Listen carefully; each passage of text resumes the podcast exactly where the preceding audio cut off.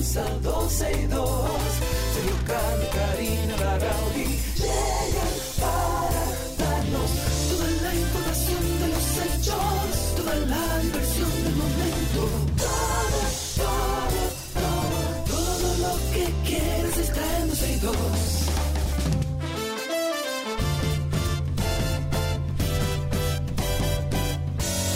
El reloj ya ha marcado las 12, comienza 12 y 2. Sergio y Karina Larrauri llegan para darnos toda la información de los hechos, toda la diversión del momento.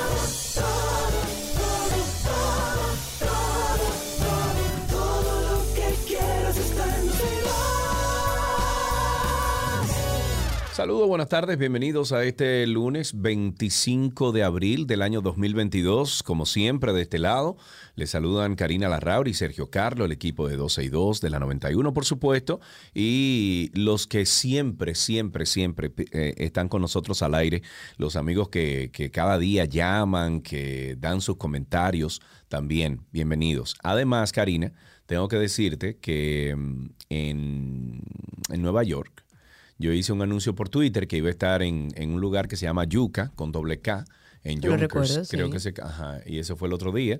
Y bueno, eh, se aparecieron como 12 personas, algunos oyentes Ay, de 12 y chulo. 2, otros ahí estaba Yanio, nuestro amigo Yanio fue con su esposa, la pude Ay, qué conocer. lindo. Lindísima su esposa. Y bueno, nos encontramos ahí en Yuca unos cuantos oyentes de 12 y 2 y también usuarios de, o, o más bien seguidores del Antinoti. Nos dimos cita ahí, nos dimos un abrazo, conocí creo que fue Carmen que me dijo que era su nombre.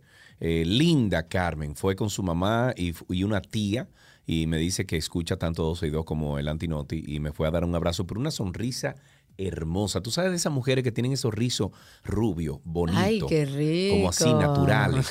Bueno, qué así, así fue bueno. Carmen. y además con toda esa buena energía. Desde aquí un abrazo Claro. a todos, a los que son parte de esta gran familia de 12 y 2. Gracias por la fidelidad, porque gracias a nuestros oyentes estamos hace ya, bueno, casi ¿cuántos años? Uno 13 pierde la años, cuenta. Karina. 13 años en 12 y 2. Así que yo pierdo la cuenta, Casi tú sabes. 14. Yo creo que este año que cumplimos 14, ¿verdad que sí? Este sí? año cumplimos Sí. 14. Hay que Sí, sí, preguntarle sí, sí, a Gaby. Ah, dice nuestra Señores, será los que 15 sí. que hagamos una, fiesti- una fiestecita, una cosa. ¿verdad? Ey, sí, como unos, unos 15 años podemos Como hacer. y ah, tú mira, y yo entramos de, de dama, de, de- Mira, me perdón, gusta de- la idea, Karina. Claro. Tú y Eh, yo Tú y yo soy sí. la quinceañera y tú también entramos juntos y entonces nuestros oyentes, sobre todo los de la comunidad, que son los más cercanos, que han hecho un grupo, de hecho están en Instagram que se llama Comunidad 12 y 2, es un usuario de nuestra comunidad que manejan ellos, así que podemos hacer una fiestecita, ellos pueden hacernos un bailecito y Exacto. hacemos unos 15 ¿Y quiénes años ahí. los, lo- lo- ¿Cómo se llama? Lo- Los eh, pajes, nuestra pajes. comunidad, elegimos dentro de nuestra Ah, comunidad a nuestros pajes para hacer un bailecito y celebramos nuestros 15 años al aire Ah, con no, bizcocho y gusta, todo. sí, Señores, bienvenidos. Abrimos la semana. Qué bueno poder estar con ustedes. Yo siempre he dicho que esto no es un trabajo. Yo espero el momento en que llegue 12 y 2 para estar con ustedes. No siempre hay buenas noticias. Hay No, una que anda claro. circulando a través de redes sociales que, bueno, en principio uno ve el video y dice, wow, ok, ¿qué es esto? Y tenemos que empezar con eh, nuestros comentarios del día hablando de la Feria del Libro. Primero, felicitar la inauguración de la Feria del Libro. Mila, espectacular, eh, Maridalia, Héctor Aníbal. Eh, tenemos que engrandecer, y yo creo que ese fue el propósito de la Feria del Libro. Me parece que, que tienen muchísimas actividades interesantes. Había dicho yo que también me parecía muy inteligente lo que habían hecho a nivel operacional, de que usted puede parquearse en la Plaza de la Cultura, en Bellas Artes, y desde ahí van a ver unas guaguas que pueden llevarlo sin ningún costo. Pero más allá de eso y de que tenemos que ir todo, todos a la Feria Internacional del, del Libro de Santo Domingo, jóvenes y adultos que han acogido este llamado a que vayan a participar en la feria que se está desarrollando en la ciudad colonial bajo el lema Ven al libro.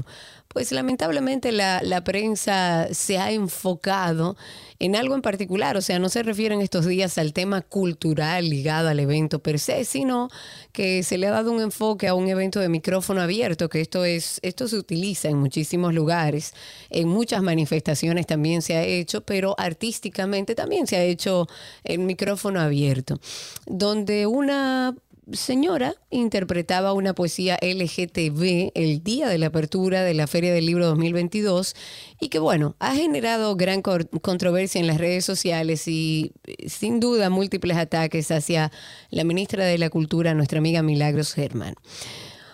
A ver, el Ministerio de Cultura ya ha expresado su, su, opinión acerca de esto. La posición de los directores de la feria es que las, eh, las aseveraciones de este tipo son responsabilidad exclusiva de la persona que sube ahí a expresarse. Por eso es un micrófono abierto, así le llaman. Y además aclararon, Karina, que este tipo de actividades, ese, o sea, el denominado micrófono, micrófono abierto, se ha hecho por años en el marco de las ferias y festividades tanto en el país como en otras naciones, recordando así que la Feria Internacional del Libro Santo Domingo 2022 impulsa cada año un espacio dedicado al intercambio cultural, a la promoción de las letras, donde el pluralismo y la libertad de expresión son fundamentales, sin que los conceptos individuales o particulares, siempre y cuando estén enmarcados en las leyes y la constitución dominicana puedan ser objeto de ningún tipo de censura previa, aun cuando no coincidan necesariamente con la visión y el norte de nuestra gestión. Yo creo que no fue el mensaje per se, fue algunas palabras dentro de, ese, de ese poema, de ese discurso. De ese contexto, digamos, ese discurso. que se salen entonces de, de contexto, vamos a decirle, y eh, con la presencia de tantos niños y tanta familia en un evento como este, como que no es lo correcto. claro, yo, entiendo que, llamó mucho la atención y es evidente que llame la atención, eh, no necesariamente es lo que muchas familias buscan cuando van a estas actividades de la Feria del Libro, pero esa en particular es bueno que la gente sepa que eso se trata de un micrófono abierto. Se hace en nuestro país, se ha hecho en, nuestra, en otras oportunidades y se hace en otros países. Y es de entera responsabilidad de la persona que se para ahí a hablar, por supuesto, siempre y cuando, y tal como dice el Ministerio de Cultura, que no agreda la Constitución ni las leyes de la República. Ustedes se enteraron de esta noticia. Voy a abrir un poco los micrófonos a propósito de micrófono abierto. Se enteraron de esta noticia y cuál es su parecer. Aquellos que que, tienen pensado ir a la feria, que han ido a otras ferias del libro. Vamos a destacar también las cosas positivas que se han hecho, pero si se enteraron, ¿cuál es su parecer? Al 809-562-1090. No, vamos a usar el de cabina virtual hoy. No, el de cabina física. 809-562-1091, ese. Exacto. 809-562-1091 es el teléfono en cabina y por supuesto a través de Twitter Spaces pueden por ahí hablar con nosotros. Voy a empezar con José Estrella, que está ahí hace un ratito en Spaces. Adelante José, ¿viste este mm, poema, si se le puede llamar, dentro de esta actividad de micrófono abierto? José, tienes que habilitar tu micrófono para que podamos escucharte. Bueno, pues me voy con Casa Corrupto. Adelante, Casa Corrupto, cuéntanos. Saludos, Karina, Elvin, buenas tardes y todos los que están participando en este interesante space. Eh, tenemos que brevemente, el presidente ayer estuvo en Pedro Gran. Qué bueno, una inversión de 37 millones. y vamos rápido al contenido del programa. En lo de ayer eso fue una participación dada, ahí no se le da el micrófono abierto, como estamos diciendo ahorita, a todo, sino eso fue algo planificado, porque siempre hay que buscar la forma de interferir en la situación que bastante crítica está, por cualquier razón que sea. Ese micrófono no lo tengo yo, no lo tuvo usted, ese micrófono se le da a alguien con el propósito de algo. Así que buenas tardes, Casa Corrupto de este. Eso es, eso es su opinión y validísima. 809-562-1091 es el teléfono que estamos usando en cabina y a través de Twitter Spaces. Lo que yo entiendo sí es que después de esto yo creo que podemos aprender porque siempre hay oportunidades de mejora y dentro de esa misma actividad de micrófono abierto, pues bueno, ver si se pueden tomar porque si no se le quita como la eh, digamos que el propósito de lo que significa un micrófono le dice a la gente, ven, habla de lo que tú quieras y respeta que hay niños y familias aquí. Exacto. Eso es todo, o, pero di lo que tú quieras filtro. decir. Porque claro, pero de alguna manera no se pudiera tener a lo mejor un filtro, una línea de lo que se va a hablar, o mira, eh, los do y los don'ts, qué se puede hacer y qué no. Usted eh, tiene libertad de hablar, pero bajo este parámetro de sí y no. Por lo menos filtrar de alguna manera si quieren que dentro de ese contexto del micrófono abierto haya cierto control. Es lo que se me ocurre. Pero la realidad es que se desvirtúa cuando usted le dice, mándame todo, déjame yo revisar, porque se trata de eso, de una expresión Claro. libre. Eh, hay algunas personas acertadísimas, hay otras que van y dicen cualquier disparate. De eso se trata el Por eso te abierto. digo, Karina, que en, en- en, situaciones como esa se le pide, se le dice, señores, miren, ustedes pueden hablar de lo que ustedes quieran, pero tengan cuidado. Igual tú y yo lo hacemos aquí, o sea, cuando abrimos los micrófonos, eh, nuestros oyentes saben que pueden tocar el tema que quieran, si es atacándome a mí, a ti, si es eh, atacando al gobierno o en favor del gobierno, lo que sea que vayan a hablar, que por favor se midan al momento de hacerlo, o sea, eh, que, tengan, que tengan tacto al momento de hacerlo, que sepan cuál es su escenario y que le den para adelante. Eso es todo. O sea que tenemos una llamadita aquí, creo que tenemos a sí, Cristino. Cristino, buenas tardes, ¿cómo estás? Primero, buen provecho, Karina, te hablo de Santiago Oeste. Brevemente, para opinar sobre el tema, en Santiago Oeste, que en juego esta parte por ahí, no hay transporte y los comercios están totalmente cerrados. Al lado de mi casa justamente fue que abrió un comercio y me pasaron un refresco por la ventana y una rasuradora y una cosa. Miren, le voy a decir algo. Me encanta que él se lo goza. referente, referente al tema. Eh, ah, eh, es, eh, es lo siguiente.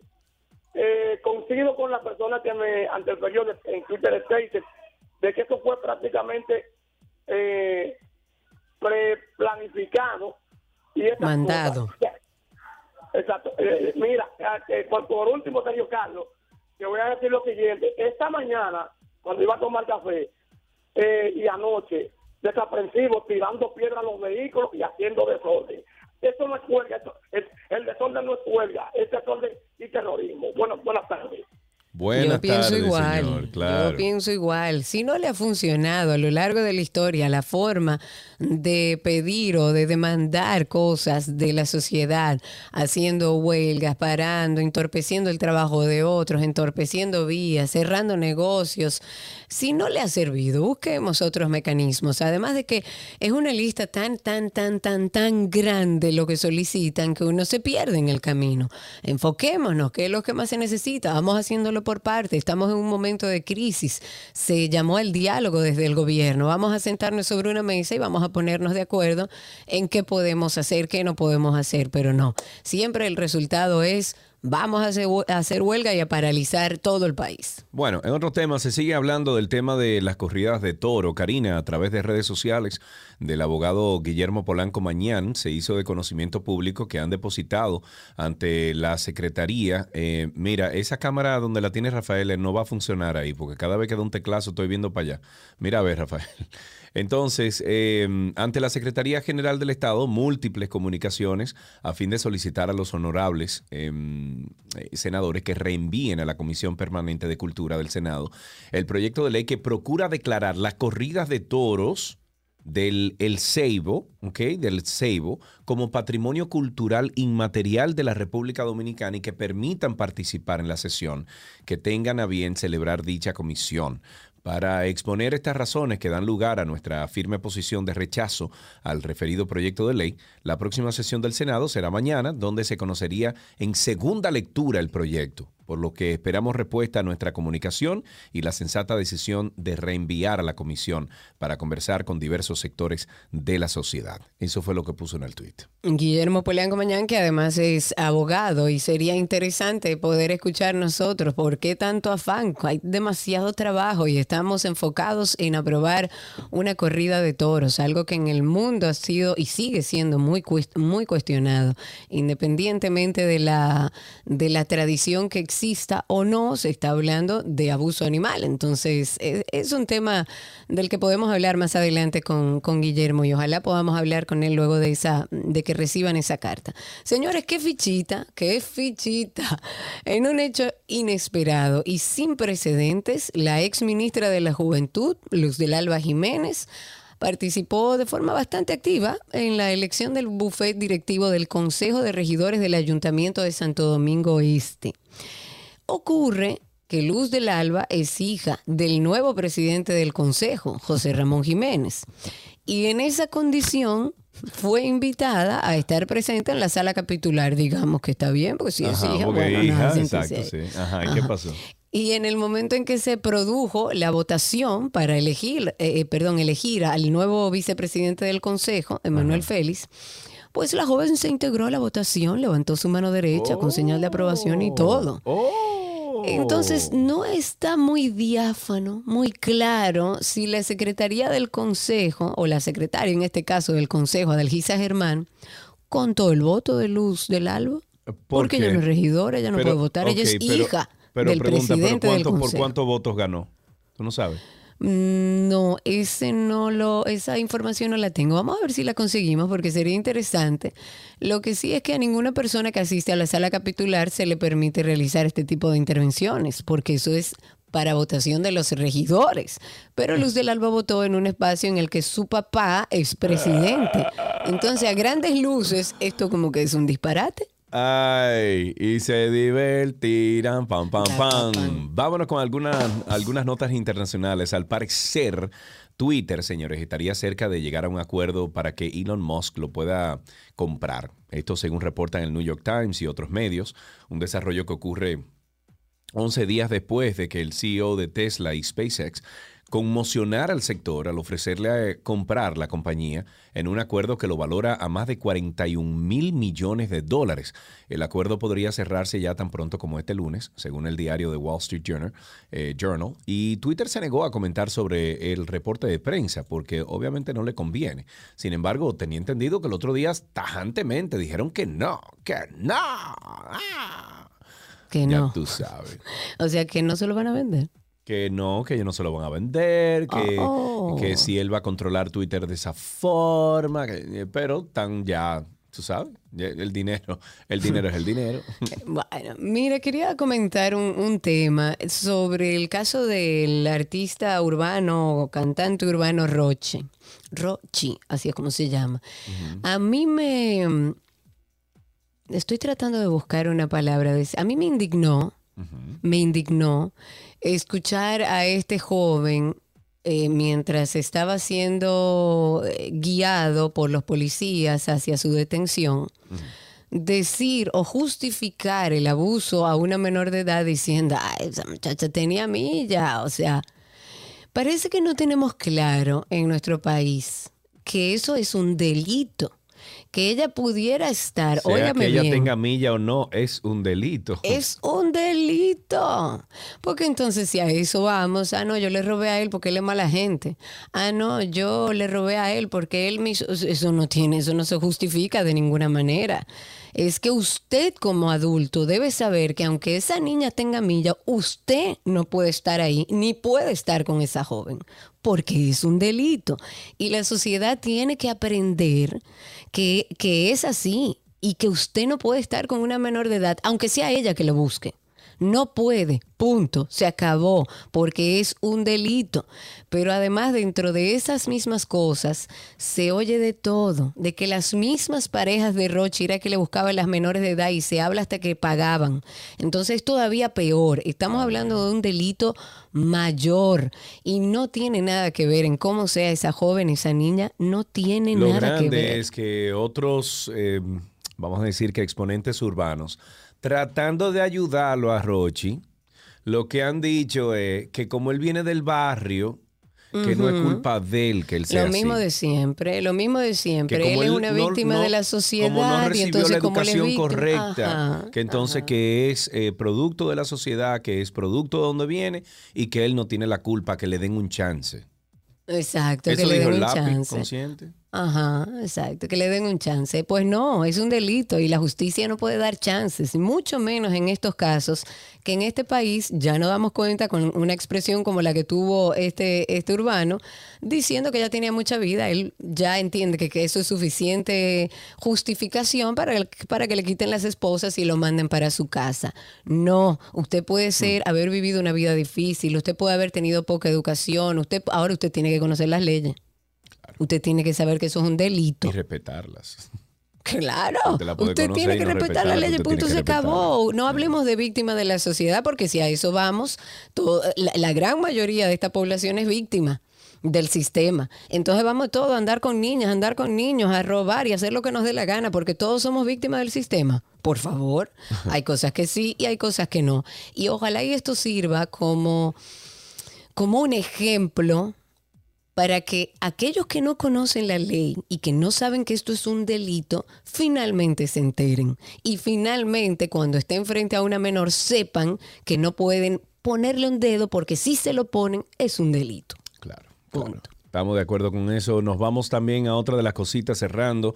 Eh, en Pekín, la capital de China, se registra un aumento de los casos del virus, del coronavirus, y ya se han empezado a cerrar algunas urbanizaciones para evitar su propagación, cosa que al final vimos que no sirve solamente para, eh, para de- de- no detener, pero eh, slow down. Es como el- el, Bajar el ritmo. bajar, el ritmo, exacto, Ajá. que, que no, que no fluya tan rápido la, el contagio de- del virus, pero solo en el fin de semana el distrito de Chaoyang, el más poblado de la capital y que concentra desde embajadas hasta rascacielos corporativos, bueno, ya ha reportado 26 casos durante el fin de semana, el número más alto hasta ahora en esta última oleada. Se ha exigido a quienes vivan o trabajen en la zona que se sometan a tres pruebas de ácido nucleico durante esta semana y a pesar de que el gobierno ha ofrecido garantías de que habrá suficiente comida, la gente se ha lanzado a las tiendas en busca de provisiones.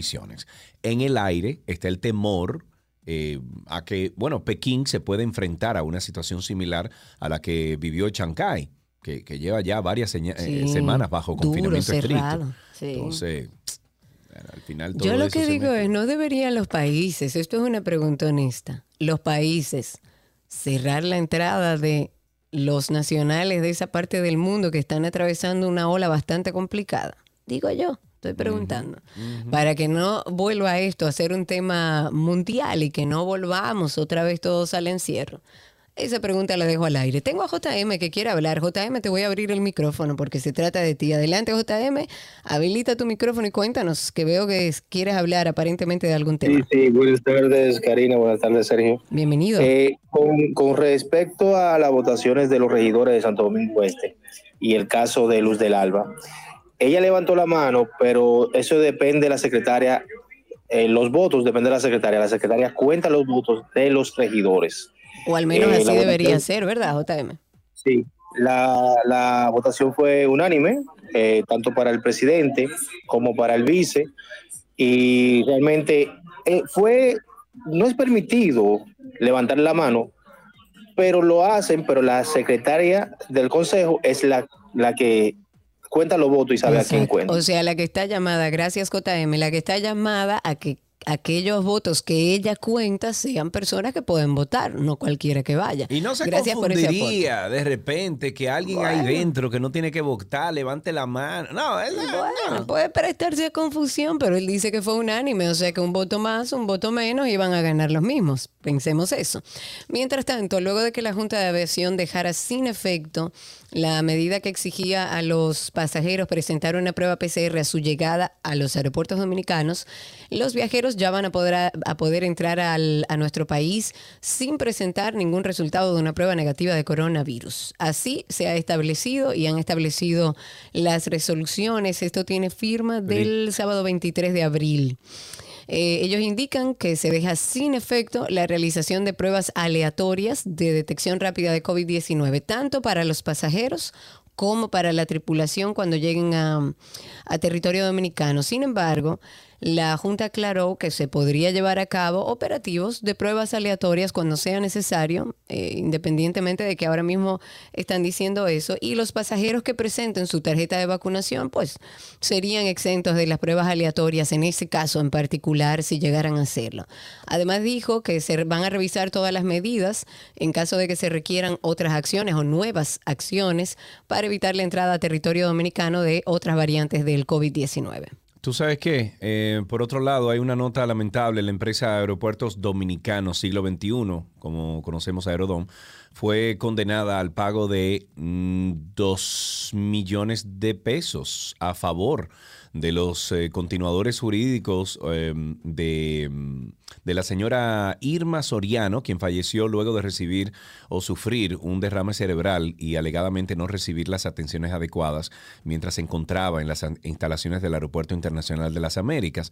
Esta condena fue eh, establecida por el juez presidente de la Quinta Sala Civil y Comercial del Juzgado de la Primera Instancia de Santo Domingo Este al determinar que Soriano no recibió la atención que dicta el protocolo para una asistencia pertinente según esta emergencia, ni mucho menos se garantizó un traslado adecuado hacia un centro especializado o de tercer nivel en una ambulancia y con el personal de salud pertinente a Aerodom. Según los testimonios de los doctores que pusieron en juicio en calidad, eh, la calidad de, de lo que ocurrió allá, de testigos, la señora Soriano tuvo un- un- una atención inicial totalmente inadecuada y no fue trasladada, eh, o trasladada más bien, a las, a, a- a las más mínimas condiciones de seguridad médica, lo que evidencia un manejo muy, muy disciplense, eh, no, displicente, más bien, por parte de Aerodom. Eso fue lo que dijo. Días después, la, pasareja- eh, la pasajera lamentablemente falleció en el hospital Ney Arias Lora, resultando así nefasto, eh, eh, bueno, un resultado nefasto que era bastante previsible eh, que, que se vería venir. Pero bueno, que descanse en paz y, y ojalá que se haga justicia. En otro, bueno, ya para finalizar y recordándoles a ustedes, invitarles a escuchar todos los episodios del podcast de Karina y Sergio After Dark. Digo todos porque hay mucha información que de seguro a usted o a otra persona puede empoderarlo con relación a su salud mental. Hemos trabajado muchos temas. Si ustedes quieren algo en particular que hablemos sobre salud mental o sobre bienestar, pueden pasar por nuestra cuenta de Instagram, Karina y Sergio After Dark. Dejen ahí cualquier tema que quieran tratar, cualquier ayuda que necesiten, cualquier soporte para buscar información relacionada a la salud mental. Estamos siempre prestos a ayudar. Karina y Sergio After Dark, así nos consiguen en redes sociales. Y hemos empezado ahora una serie que se llama Nadie nos Porque hay muchas cosas que a lo largo de nuestro crecimiento nadie nos explica y que vamos entendiendo y que vamos aprendiendo a medida que vamos haciéndonos adultos. Ya hablamos de la importancia del no, porque nadie nos explicó que el no es válido.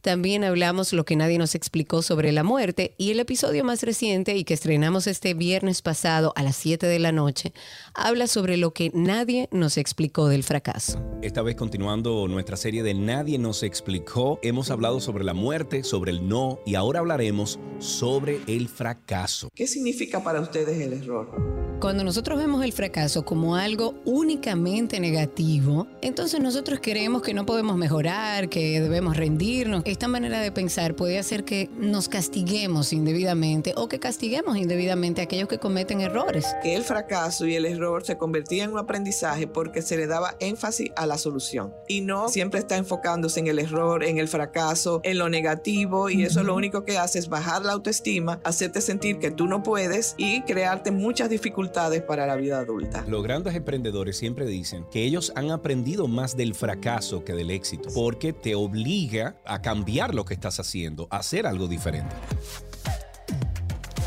Karina y Sergio. After Dark.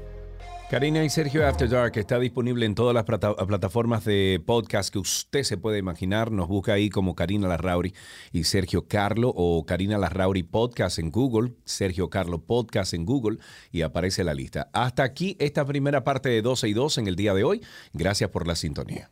Todo, todo, todo, todo lo que quieres está en 12 y 2.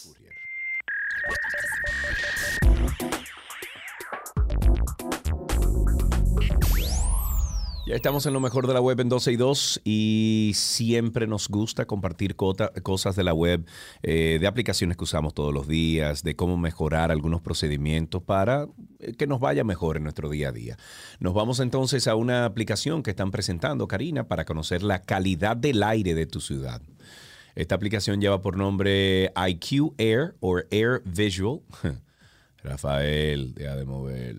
Disponible en iqair.com y entre otras cosas está diseñada para promover datos a los usuarios sobre la calidad del aire de ciudades de todo el mundo en tiempo real para que así entonces puedan, eh, puedan saber qué tan contaminadas se encuentran sus ubicaciones.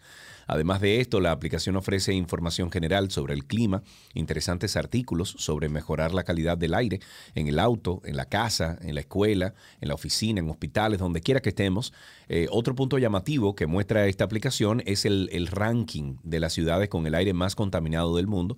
Aparte de que si buscas una ciudad en específico, entonces puedes ver una lista de las ciudades con aire más contaminado del país en cuestión. O sea, por ejemplo, si vas a República Dominicana, si vas a, Estados Unidos, eh, vas a buscar entonces listas de ciudades más o menos eh, eh, contaminadas. Una vez entonces tú entras a la página oficial de IQ Air, o descargas su aplicación, puedes ver cómo detectan tu ubicación desde el primer momento para que no debas eh, hacer ninguna configuración por ti mismo. Además, en caso de que no quieras conocer los, datos del aire de tu ciudad, pero sí de algunas otras, puedes escribir el nombre del sitio que deseas en la barra de búsqueda superior. Vamos a probarlo. Entonces, Me encantaría, sí, a mí también.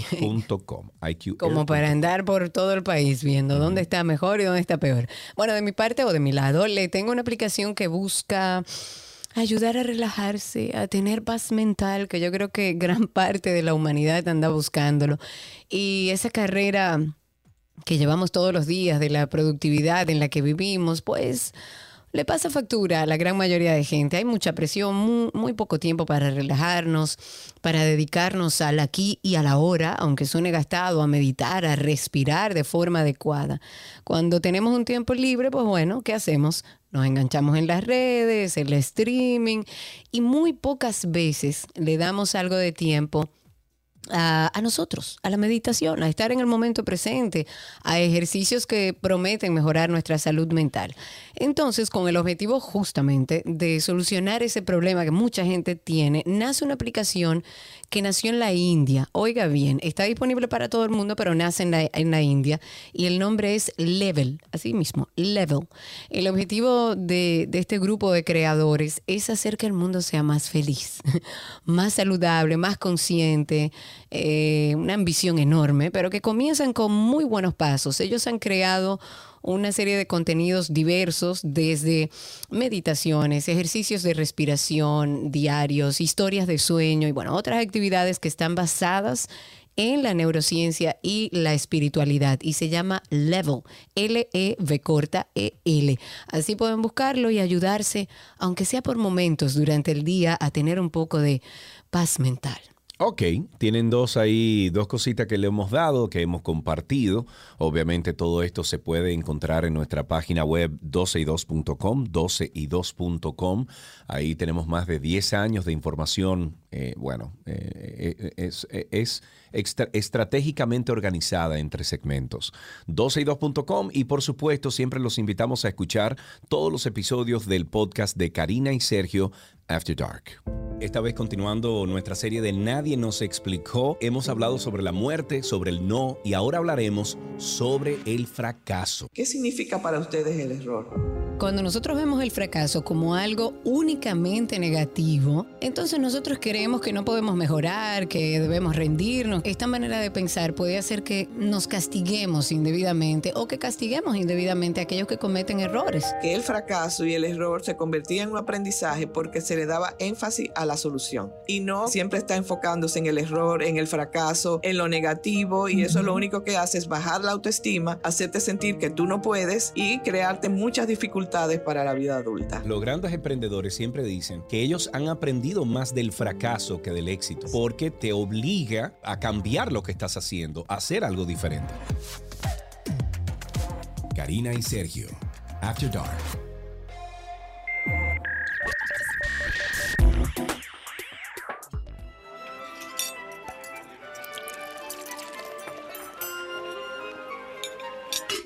Uh la la, la, me la, oui, me je oui, je mange, comida de Gabriela Vázquez, Vázquez, c'est bon c'est ici, bon ici, mais mais oui. oui. Hola. Gaby. Me uy, ¿cómo están? ¿Cómo están? ¿Cómo están? Ay, Dios. Todo bien, Está todo contenta la bien. Gabs.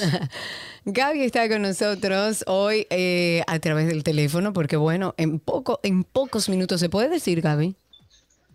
Bueno, sí, pero lo grande es la semana que viene. ¿eh? Este es solamente por otra razón. Bueno, pero pues se puede decir, ¿puedo o no puedo? Sí, Dame claro. permiso. Sí, puedes decir. Señores, Claro, Gaby estará cocinando, bueno, cocinando, estará ahí en la Fórmula 1 prestando todos sus eh, conocimientos, esa dominicana ahí en la Fórmula 1. Gaby, cuéntanos un poco sobre eso antes de hablar de receta. Bueno, mira, yo- ni, ni yo sé, porque no quepo en mí. Eh, esto es, eh, bueno, tenemos una gran, gran, gran chef dominicana que está a cargo de toda la parte gastronómica de este evento que va a acontecer en Miami el próximo Genial. 8 de, mm, de mayo. Ella es nuestra querida chef Dayani, famosa hace- porque ella fue la encargada también del Super Bowl hace tres años. Claro, hablamos con Jennifer ella y todo. exactamente. Ujú. Pues resulta que eh, Dayani pues eh, ha llamado, me, me- me llamó, llamó también a, tengo entendido que dos personas más de aquí, del país, para que la acompañen junto a todo su crew eh, para trabajar durante toda la semana de preparativos de la Fórmula 1 en Miami. Esto va a ser del 3 al 8, vamos a estar acompañándola. Eh, yo le dije que yo hasta caja cargaba, que no me importaba que me ponía Claro. su merced a su disposición, pero tengo entendido que ya me asignó una área bastante chévere para estar trabajando durante toda esa semana. Así que les voy a estar contando próximamente. Salgo de viaje nueva vez el día 2 y estaré en fila y podría estarle reportando desde allá. Maravilloso, me encanta, semana. Gaby. Te lo mereces y sé que va a ser una experiencia bellísima para ti. Suerte ahí. Gaby, ¿qué cocinamos en el día de hoy? Cuéntanos. Bueno, perdón por la bulla, señores. Me he estado tratando de mover a ver dónde menos bulla se hace en un aeropuerto, pero imposible. Eh, bueno, vamos, he- hemos elegido el tomate en esta semana como ingrediente estelar. Una fruta, como saben, yo la amo, amo, amo, amo. Si yo tuviera que elegir entre, me dieran 10 ingredientes, el tomate fuera uno de ellos, sin duda. Es refrescante, lleno de vitaminas, eh, puedes hacer de todo, dulce, salado, frío, caliente. Tiene múltiples versiones. No sé a ti cuál, eh, Cari, es la versión que más te gusta al utilizar el tomate. Yo, la verdad, honestamente, en dos formatos. Me encanta la salsa natural de tomate para las pastas y Mm, el tomate per sí. se, cortadito y sazonado tal cual. Sí. Ay, sí, sí, sí, sí. De hecho, hay una receta súper fácil que es el tomate rallado, que la pensaba dar en el día de hoy, pero vamos a hacer una sopa de tomates asados que lleva muy pocos ingredientes y es realmente algo, es un plato lleno de sabor. Eh, lo preparé anoche en casa, así que le voy a estar subiendo inclusive un videito dentro de poco. Vamos a necesitar tomates maduros, pueden utilizar los tomates conocidos como ensalada o el tomate tipo Barceló o Bugalú como, o el pera, como le conocemos. De esto vamos a calcular tres tomates por persona. Supongamos que son dos personas, tenemos seis tomates. Yo particularmente utilizo por cada tomate que pongo, si son de los tipo Bugalú, un diente de ajo y por cada comensal una cebolla pequeña blanca. Ese es mi parámetro. Por lo tanto, entonces vamos a necesitar seis tomates tipo Bugalú, seis dientes de ajo y dos em, cebollas blancas. Aparte, un toquecito de hojuelas de pimienta de cayena, sal y pimienta. Y si tiene algún romero que pueda utilizar, perfectísimo, porque le va como anillo al dedo. Em, y si tiene a mano un poquito del mix de hierbas de bola, pues Mejor mejor, aún, porque le va a Claro. elevar muchísimo el sabor. Entonces vamos a colocar todos estos ingredientes en una placa para hornos. Los tomates no lo tiene que, que cortar ni nada. Yo sí le, le hago con un cuchillo como un, un pequeño pinche para que se cocinen mejor y no exploten necesariamente. Y la cebolla sí la vamos a trocear. Los ajos los dejamos enteros, colocamos todo en la placa, le damos el toque de sal y pimienta, el toquecito de cayena, el mix de hierbas si tiene de, de voilà, el aceite de oliva y colocamos el romero y vamos a llevar al horno. Llevamos al horno a una temperatura de 350 grados por 20 minutos. Todo esto se va a asar. Entonces luego esto lo vamos a, a colocar en un emulsionador o en una licuadora. Vamos a licuar todo, todo. Y esto lo vamos a llevar a hervir un poquito, o sea, vamos a llevar a calor y aquí agregamos una rama de albahaca. Luego de esto, si desea, quiere colar o quiere volver a licuar, va a ser a su gusto. Si desea hacerlo un poco más suave, puede agregar un poquito de caldo de, de verduras, agua o inclusive puede darle un toquecito de vino, que le va muy, muy bien. Es una sopa bien espesa que si llegara a, que usted quiere hacer la crema, en el momento de emulsionar, o sea, cuando licuamos todo, cuando lo sacamos del horno, le agregamos un poquito de crema y tenemos una especie, Cari, de bisque de tomate que es wow. Qué rico. O sea, mejor dicho, deliciosa. Y si eso, señores, nosotros lo acompañamos con un, un grilled cheese, o sea, un típico derretido de queso con queso cheddar y sumergimos este queso, este sanduchito tostado dentro de este bisque de tomate. Es ¡ah! gloria con infinito. Lo rico de esto es que lo puede guardar en nevera, puede durar un par de días y lo puede inclusive servir como un aperitivo, si desea, así en unas copitas pequeñas, con un toquecito de crema por arriba, albahaca picadita y ¡buah! Voilà, qué rico, señores. Recuerden la receta de Gaby siempre en nuestra página 12y2.com. Gabriela también está en redes sociales por si quieren hacerle cualquier pregunta. Gabriela.reginato. Gaby, gracias y buen viaje. Gracias, un beso enorme y nada, nos seguimos escuchando. Así será. Un abrazo Besito. grande. Chao. Gabriela Reginato estuvo con nosotros en nuestra receta del día.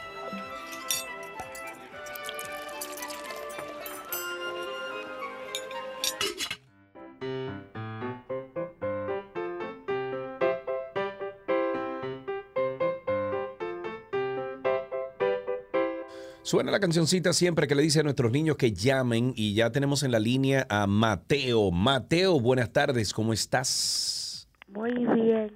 Muy bien, qué bueno Mateo. ¿Estás en qué colegio? Eh, Oscar Santana. Santana. ¿Y en qué, eh, qué- eh, perdón, ¿y en qué curso y qué edad tú tienes? ¿Cuántos años? En quinto. Ok, ¿y cuántos años tú tienes, Mateo? Diez años. Diez años. Muy bien. ¿Fuiste esta mañana al colegio? No. Me No, ¿y por qué? ¿Qué pasó?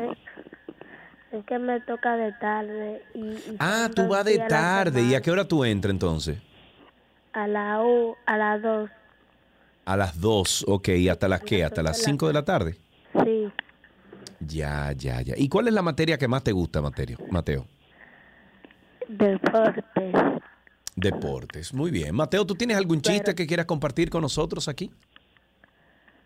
Mm, No creo. No. Ok, está bien, Mateo. Tenemos tu, tu información y te estaremos llamando para que entonces eh, puedas recoger los regalitos que tenemos de parte de nuestros patrocinadores. Ya regresamos.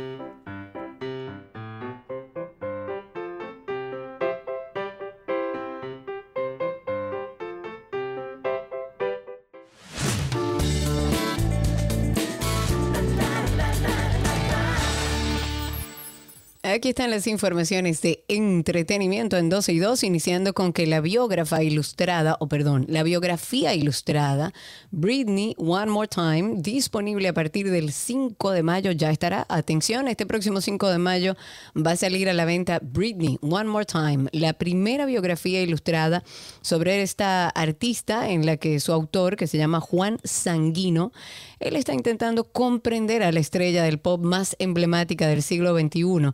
Y así lo califica la editorial Bruguera a Britney Spears, esta cantante estadounidense a la que le ha dedicado esta primera biografía ilustrada que ha llevado a cabo Sanguino, una obra en la que da respuesta a preguntas como ¿qué pasó realmente con esta estrella? ¿O quién estuvo detrás de su lanzamiento, de su explotación y, y de su debacle?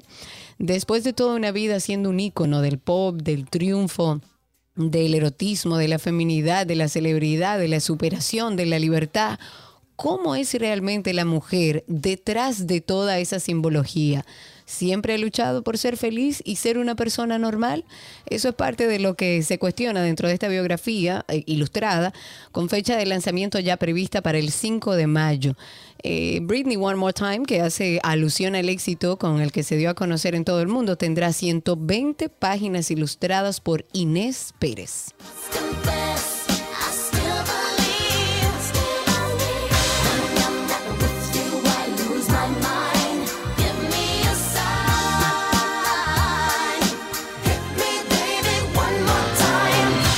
Nos vamos a la segunda noticia y es que el juez del juzgado de atención permanente de Santo Domingo Este, Bernardo Copling, dictó medida de coerción en contra de la madre de un menor de edad a quien presuntamente el intérprete de ritmos urbanos Aderly Ramírez Oviedo, o sea, Rochi RD, abusó sexualmente de la, adolescente. El magistrado dispuso que la imputada, cuyo nombre se omite para proteger la integridad, integridad de la adolescente de 16 años de edad, pague una garantía económica de 5 mil pesos, impedimento de salida, representación eh, periódica eh, y, y orden de alejamiento de su hija. El tribunal tomó la decisión tras rechazar una solicitud de prisión preventiva presentada en su contra por las fiscales Yulisa Hernández y María Sánchez de la Unidad de Atención a la Violencia de Género y Delitos Sexuales de la Fiscalía de Santo Domingo, luego de que fuera detenida por su vinculación a este caso. Asimismo, el juez aplazó para el próximo domingo a las 9 de la mañana el conocimiento de la solicitud de medida de coerción en contra de Rochi, el cantante Rochi, al acoger un pedimento de, eh, un pedimento de su defensa técnica. Los doctores Luis Alcántara y Diógenes Durán pidieron al tribunal el aplazamiento de los fin- a los fines de preparar su medio de defensa y preparar los presupuestos que harán valer su pedimento eh, de libertad del imputado para que siga trabajando con sus empleados. Eso dijo. Hablemos de Johnny Depp y de Amber Heard, que Ay, estoy, bueno. La pareja tuya favorita del momento. Bueno, no es la pareja favorita.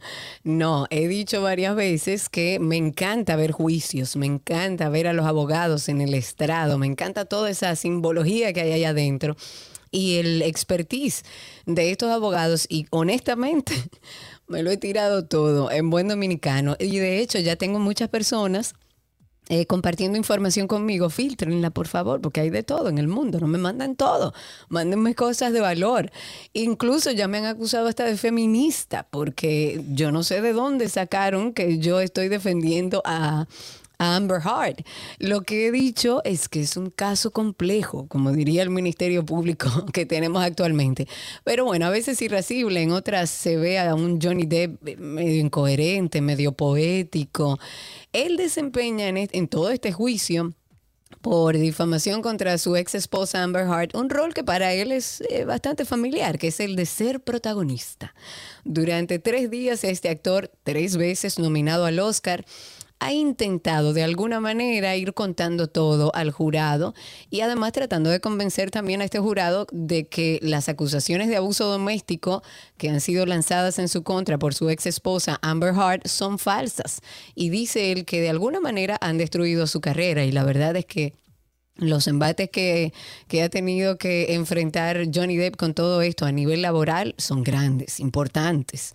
Hablamos de pérdida de cientos de millones de dólares, empezando por la cancelación de la última Piratas del Caribe. Pues los abogados de Amber Heard, de 36 años, han respondido detallando al, el largo historial de drogas y alcohol de Johnny Depp, de 58, para de alguna manera eh, como socavar la credibilidad de Johnny Depp. O sea, ellos se han centrado mucho en algo que Johnny Depp no ha negado. De hecho, habló bastante detallado de su adicción a las drogas.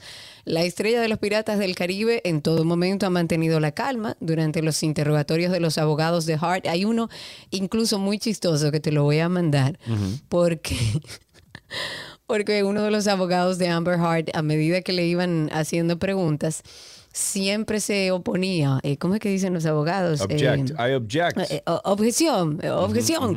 Y entonces lo dijo tantas veces en torno a algo que, una frasecita que se supone, según los abogados de defensa, que él no podía decir, que es comiquísimo ver como antes de hablar, ar- Johnny Depp hace así, mira el abogado y le dice, puedo hablar. Porque fue, de verdad, pareció un relajo. Fueron tantas las veces que le hicieron una objeción que él ya como que hasta se burlaba de eso.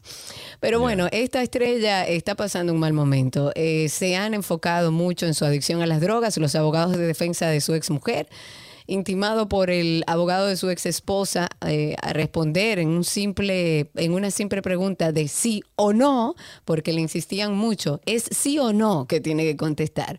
Pues Johnny Depp afirmó, nada es simple en este caso. O sea, como contestar sí o no no es tan simple, ojalá fuera tan simple. El actor también ha entendido y aprendido la dinámica en este juego de, de, la Corte de Virginia, donde los abogados de ambas partes se interrumpen constantemente para acusarse mutuamente de rumores. Esos son rumores, supongo, dijo Deb sobre uno de sus propios comentarios, lo que provocó muchas risas entre las personas que están ahí, incluyendo algunos fanáticos del actor. Dice, estoy aprendiendo. En otros momentos también dio muestra de una elocuencia bastante poética durante sus respuestas, que con frecuencia son bastante largas. Él se toma su tiempo para hablar. En otras noticias. Espérate, Ah, pero déjame perdón. terminar. Pero Dime, Estoy dime, hablando ¿qué del fue? caso más importante del Dime. entretenimiento y no me Dime, dejas desarrollar. dime, dime, Ok, entonces yo lo que quería aclararle a una persona que me escribió a través de Twitter diciendo que yo soy una feminista y que yo nada más oigo señores. Lo que yo he hecho aquí en todo momento es decir, me parece que era una relación muy tóxica, muy, muy tóxica en sentido general. Y que en cierto modo lo que aparenta es que era una relación dentro de esa toxicidad medio violenta, medio agresiva, porque ambos bebían, ambos consumían drogas y se, eh, digamos que salían de control. Ahora, lo que está pasando y lo que se hace entender hasta este momento del juicio, porque no ha terminado, es que Amber Heard, por lo menos los episodios que ella habla donde supuestamente Johnny Depp lo maltrató, como que no coinciden con las declaraciones de los otros testigos, incluyendo a su maquillista que dijo, su maquillista y amiga, porque vivían juntas, que dijo, es que no puede ser que Amber Heard saliera un día después de que yo la vi diciendo que dos días antes Johnny Depp le había, le había dado en la cara, o sea, le había lanzado un celular y la había eh, violentado físicamente. Porque ella dice, yo estuve los dos días anteriores. Y el día que ella dice que fue esta, esta violencia doméstica y ella no tenía nada en la cara. Su Mm. Su amiga y maquillista de toda la vida. Pero está muy interesante, síganlo, el juicio y por aquí le daremos algunas Bueno, actualizaciones. si no quiere seguir el juicio y se quiere enterar, solamente tiene que sintonizar 12 y 2 y Karina con mucho gusto le, yo me encargo. le estará actualizando de todo lo que pasa ahí. En otra noticia y un poquito más ligera y caliente, Jennifer López le exige a Ben Affleck hacer, eh, hacer el amor cuatro veces por semana en contrato es prematrimonial. Pero eso es verdad, señor. Claro, Jennifer En López y Ben Affleck pronto pasarán por el altar para formalizar su relación, siendo una de las bodas más esperadas en la industria del espectáculo. Pero lo que más ha sorprendido de esta unión es que antes de que la cantante de origen puertorriqueño diga el sí acepto, se aseguró de tener un contrato prematrimonial con el que se se asegura una vida sexual satisfactoria, al parecer.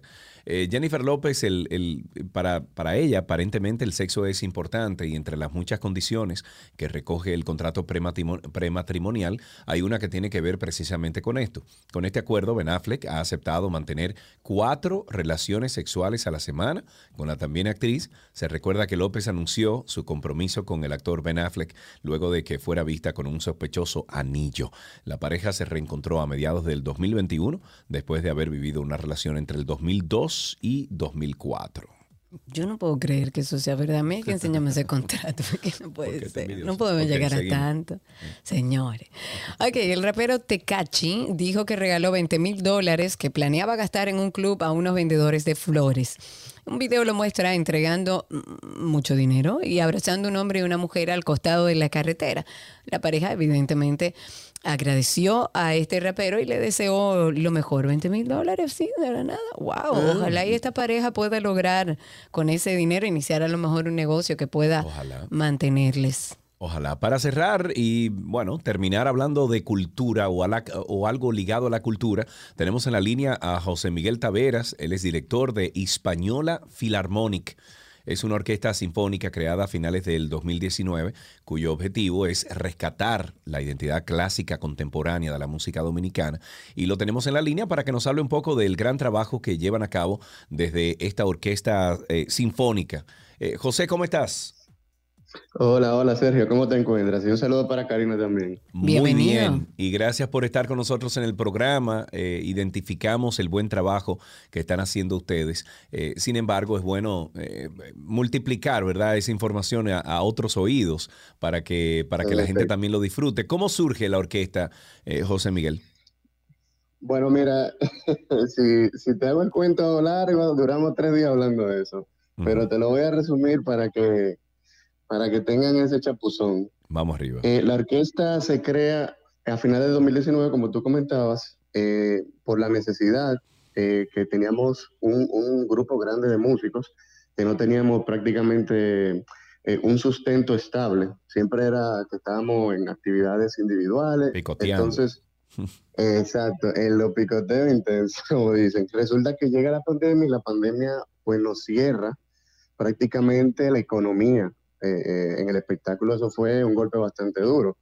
Eh, logramos con la orquesta, primero fue una reunión de aproximadamente 18 músicos y se comenzó a regar la voz. Comienza la pandemia y la- eh, yo había hecho un presupuesto para, para sustentarnos aproximadamente dos meses, pero resulta que se regó la voz y la orquesta creció, ya tú sabes, se me dispararon la- la- los músicos a 65. Oh, Dios mío. Entonces, ahí fue, tú sabes, el corre-corre Claro. y, y definitivamente logramos eh, conseguir un presupuesto eh, que nos permitió durante toda la pandemia sustentar eh, eh, esa parte bueno. económica de, de muchos de los músicos Claro. y, y hoy estamos aquí Ok. presentes y gritando Ustedes, que hacen música, José Miguel, ¿por qué razón? ¿Qué, qué los mueve a ustedes? ¿Cuál es el objetivo de la banda? Bueno, nosotros primero eh, consideramos que aquí hace falta, eh, eh, todavía a nivel cultural necesitamos más orquestas. Eso es indudable. No- nosotros tenemos una orquesta sinfónica que, que, eh, el- la cantidad de trabajo que se le pide quizás es demasiado para la cantidad de personas que somos. Sí. Cuando comenzó la Sinfónica Nacional éramos apenas 6 millones de personas. Hoy somos 12, perdón, eh, dominicanos, perdón. Sí, sí. Ajá. en el país. Eh, y hoy somos aproximadamente 12 millones, 13 millones, y seguimos con una sola. Imagínate el- la, el gran, la gran cantidad de trabajo que tienen que hacer y quizá no le da abasto el tiempo para poder lograrlo. Entonces, nosotros principalmente hacemos música porque nos gusta. Eh, De verdad, mira, si ustedes tienen la oportunidad de ir a uno de los ensayos, eh, ese día es mágico para nosotros. Nosotros entramos en ese salón y desaparecemos, nos desaparecen todos los problemas, estamos felices. Claro. un bueno. excepcional. Eh, y claro, eh, aprovechando de que somos, eh, digamos, digámoslo de alguna manera, sangre nueva, nosotros queremos llevar a los jóvenes que puedan disfrutar este tipo de música, que no es simplemente tocar Beethoven, tocar eh, Mozart, Shostakovich, también podemos llevarlo a un ambiente un poquito más actualizado, porque tenemos eh, esa virtud de que podemos ser innovadores. Por eso nosotros tratamos de llevar repertorios latinos principalmente, para que los jóvenes puedan disfrutar Ay, de lo que es la encanta, música clásica claro. tenemos repertorio latino, pero latinos también, hablando de compositores que poca gente conoce, dominicanos. Wow, eso es increíble la cantidad de compositores que tenemos, que aquí muy pocas personas los conocen. Y, por ejemplo, en el caso de algunos eh, intérpretes y, y cantautores que se han perdido, por ejemplo, te pongo un caso como Villo Frometa, que él, él se fue a Venezuela y hoy yo le pregunto a cualquiera de, de- de los jóvenes quién fue él y nadie lo conoce. Entonces nosotros también tratamos de hacer ese tipo de, de- de énfasis en que ellos existen, de que su música está ahí y que nosotros podemos eh, escucharla y, y- y que es bastante buena. Es música Claro, y de disfrutarla. José Miguel, ¿cuándo serán los próximos conciertos? Nosotros estamos pautando varios conciertos. Hasta ahora tenemos asegurado para el 28 de mayo eh, un concierto que va a ser abierto al público en Sanville a las 5 de la tarde. Eh, nosotros estaremos allá en la plaza eh, aprovechando para darle un agradecimiento a Sanville que no ha, no ha colocado un espacio eh, de manera desinteresada para que nosotros efectuemos nuestros ensayos. Y vamos a hacer ese concierto con motivo a su aniversario y también a- al Día de las Madres. Queremos celebrar eso con toda la familia dominicana. Claro. ¿Y dónde la gente, si escuchándote ahora, quiere buscar más, informa- más información, dónde puede conseguirla? Claro, pueden marcar al número 829-636-1853 o seguirnos por las redes sociales por arroba Eastfield. Ok, bien. Eh, seri- la- claro, claro. Sí, lo vamos a compartir a través de nuestras redes sociales, arroba 12 y 2. Eh, José Miguel Taveras, muchísimas gracias por estar con nosotros. No, muchísimas gracias a usted, de verdad, muy contento de poder, de haber participado en el programa, de verdad que sí. Ah, para nosotros es un placer. El director de Hispaniola Filarmónica estuvo con nosotros. El, el usuario en redes sociales es H-I-S-P-H-I-L. Eh, nosotros lo vamos a compartir a través de 12 y 2. Hasta aquí estas noticias del mundo del entretenimiento en 12 y 2.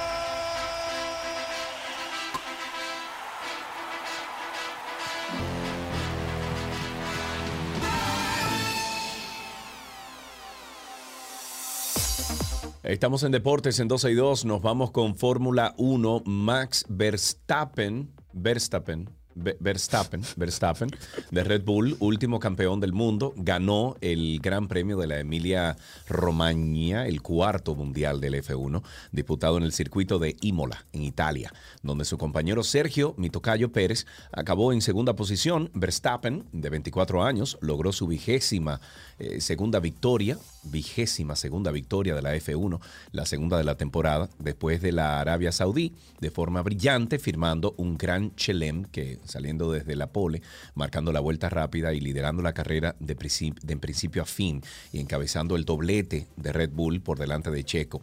En una carrera para el, para el olvido de Ferrari, que el inglés Nando Orlando Norris acabó tercero, el monegasco Charles Leclerc de Ferrari, líder mundial, cometió un grave error cuando robaba al tercero, bueno, a falta de nueve de las 63 vueltas en el autódromo Enzo Endino de Ferrari de Imola, el inglés George Russell de Mercedes acabó tras remontar siete posiciones, cuarto, ¿ok? Un puesto por delante de Valtteri Bottas de Alfa Romeo. Que a propósito de Verstappen, bueno, antes de eso, un saludo para el papá de los muñecos que está ahí en Spaces con nosotros, nuestro querido León de Osoria. Un beso para ti. Eh, gracias por la sintonía, qué sorpresa verte por aquí.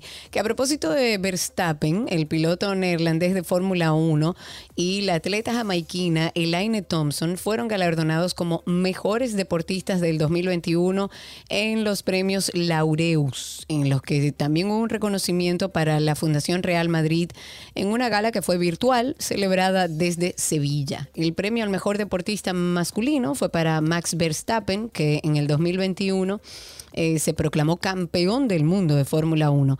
Elaine Thompson, que defendió sus títulos olímpicos en los 100 y los 200 metros de atletismo en los Juegos Olímpicos de Tokio, y también obtuvo un tercer oro en la prueba de relevos de 4 por 100, que fue la mejor deportista femenina del 2021. Nos vamos entonces ahora con Grandes Ligas. El novato dominicano Jeremy Peña conectó un honrón de dos carreras. No, no, no, no, no, dígale que no es esa pelota. En la décima entrada, para ayudar a los Astros de Houston a superar 8-7 a los azulejos de Toronto y evitar perder la serie por barrida. Los Astros rompieron una racha de cuatro descalabros y de paso terminaron la vamos a decir que la seguidilla de cuatro, de cuatro triunfos de Toronto.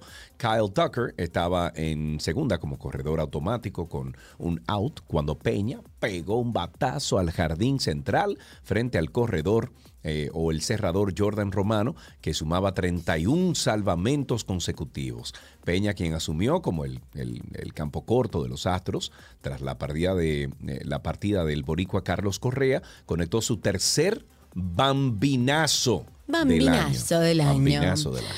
Hablan de deportistas dominicanos que tomaron las armas en la guerra de abril de 1965.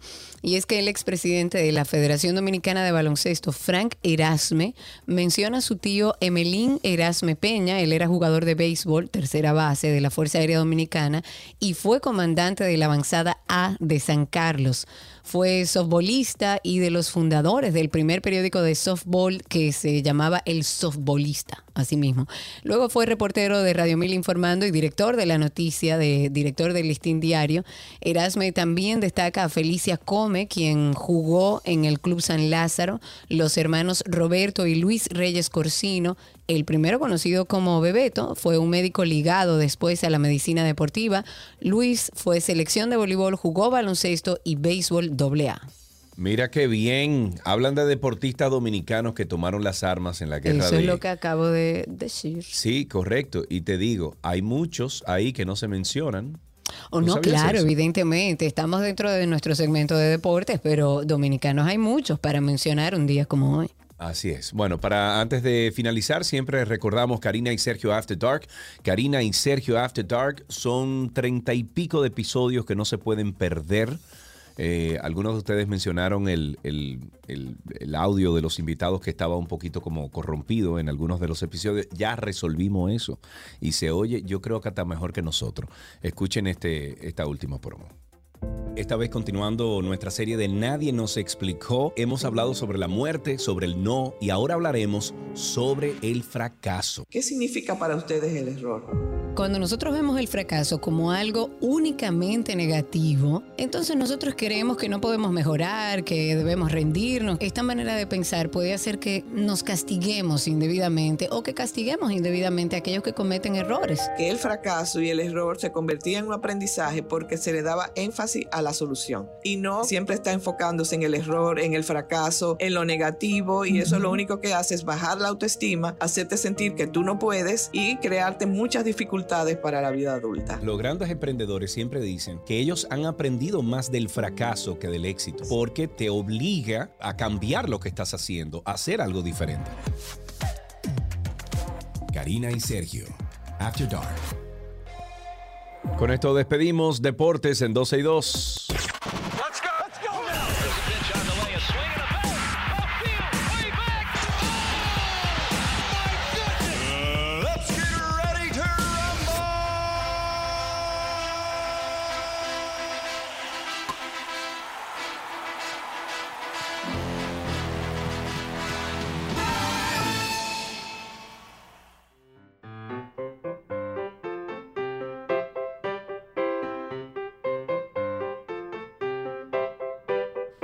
Estamos de regreso en ¿Qué aprendiste en el día de hoy? Porque queremos hablar con nuestros niños y en este caso tenemos a Ricardo en la línea. Buenas tardes, Ricardo. Buenas tardes. ¿Cómo está usted, joven? Bien, Eso es bueno. ¿Qué edad usted tiene?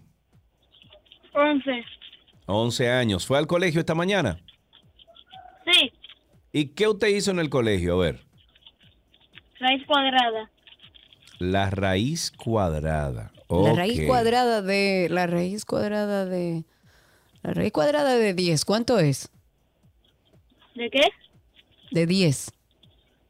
5. Muy bien. ¿Y te sabes algún chiste, una adivinanza que quieras compartir?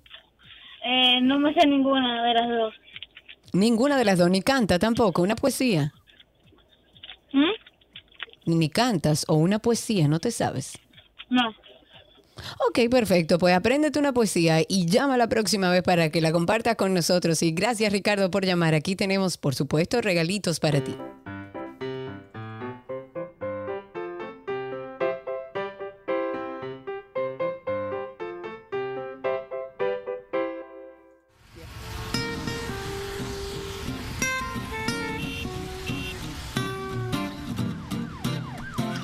Estamos en Tránsito y Circo dándole las gracias por la sintonía y bueno, ya también extendiendo una invitación para que ustedes llamen aquí al programa al 809-562-1091. 809-562-1091 y estamos en Twitter Spaces como arroba 12 y 2 en Twitter Spaces. Cuéntenos cómo está la calle, cómo está el tránsito, cómo anda el circo. Empezando el- este segmento, queríamos hablar con Paloma Rodríguez. Ella eh, ha estado denunciando que su madre fue víctima de mala praxis médica en nuestro país y nos pareció interesante conversar con ella. Porque vivimos en un país donde usualmente cuando suceden estas cosas no sale a la luz pública. Y es bueno como poner en alerta a todos los dominicanos que de alguna manera van a ser intervenidos de situaciones como esta. Paloma, bienvenida, muchísimas gracias y por favor cuéntanos un poco qué, lo- qué es lo que ha sucedido con tu madre. Hola, ¿qué tal? Gracias a ustedes por el espacio. Les cuento que hace siete años mi mamá fue intervenida eh, de manera quirúrgica por una caída que se produjo en mi casa. Ya se tuvo una fractura en una de las vértebras de su columna, por la que fue trasladada a la Plaza de la Salud en emergencia. A la hora de realizarse su eh, operación, nosotros decidimos que, ¿sabe que La Plaza de la Salud, a nuestro entender, era una, institu una institución eh, médica que funciona de una manera muy buena y entendimos que no era necesario tal vez trasladarla a un hospital privado, una clínica privada, como muchas personas me llegaron a cuestionar. eh, a la hora de ella ser intervenida quirúrgicamente, se supone que le iban a poner un aparatito, que no recuerdo el nombre, y me disculpo que términos médicos no lo voy a hacer, sino lo voy a hablar de manera general. Sí. Ok. Y luego de que sal- se acaba de la operación, nos dicen que sale de manera exitosa y eso es todo. Ah, Que ella tiene una recuperación de un año. Los meses pasan y mi mamá continúa empeorando su dolor y de repente comienza a sentir como unos shocks eléctricos en las piernas. Pero de qué la operan, y perdón que venas. te interrumpa, Paloma, ¿de qué la operan inicialmente? De, o sea, ¿de qué parte de su cuerpo? ¿Qué tipo de operación Es- le hacen? Claro, es una, es una vértebra fracturada en el área lumbar. Wow, de, su, de su columna. Entonces, cuando pasa el año y mi mamá no mejora, nosotros, ella obviamente continúa yendo al doctor diciéndole, yo estoy empeorando. Llegó al tal punto que el doctor nos convenció a mi, a mi padre y a mi familia que mi mamá ya estaba siendo hipocondríaca, que eso era un tema de atención que ella lo estaba reflejando a nivel de su cuerpo, que ella no presenta que tiene ningún problema y que ya está todo bien y que la, la operación salió con éxito, porque cuando vemos la placa se ve como que su columna ya está corre- corregida.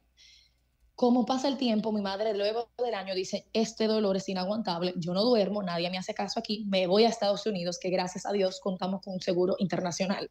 Cuando se va a Massachusetts, al Mass General, donde lo atiende, lo atienden de los mejores neurocirujanos y ortopedas de, ese, de dicha eh, hospital, Ujú. le dicen que su caso, a la clara se nota que lo que le pusieron fue un cemento. Oh, No- Dios. no le pusieron una, no le pusieron el aparato que nosotros supuestamente se debió ponerle. A ver, déjame no organizar, déjame dijeron. organizar un poco las, las ideas. Previo a la Correcto. operación, a la intervención quirúrgica de tu madre, a ti te dicen que hay que comprar un aparato, que tienes que llevarlo a la clínica para el procedimiento Exacto. quirúrgico, porque ese aparato es el que se le va a poner en la espalda.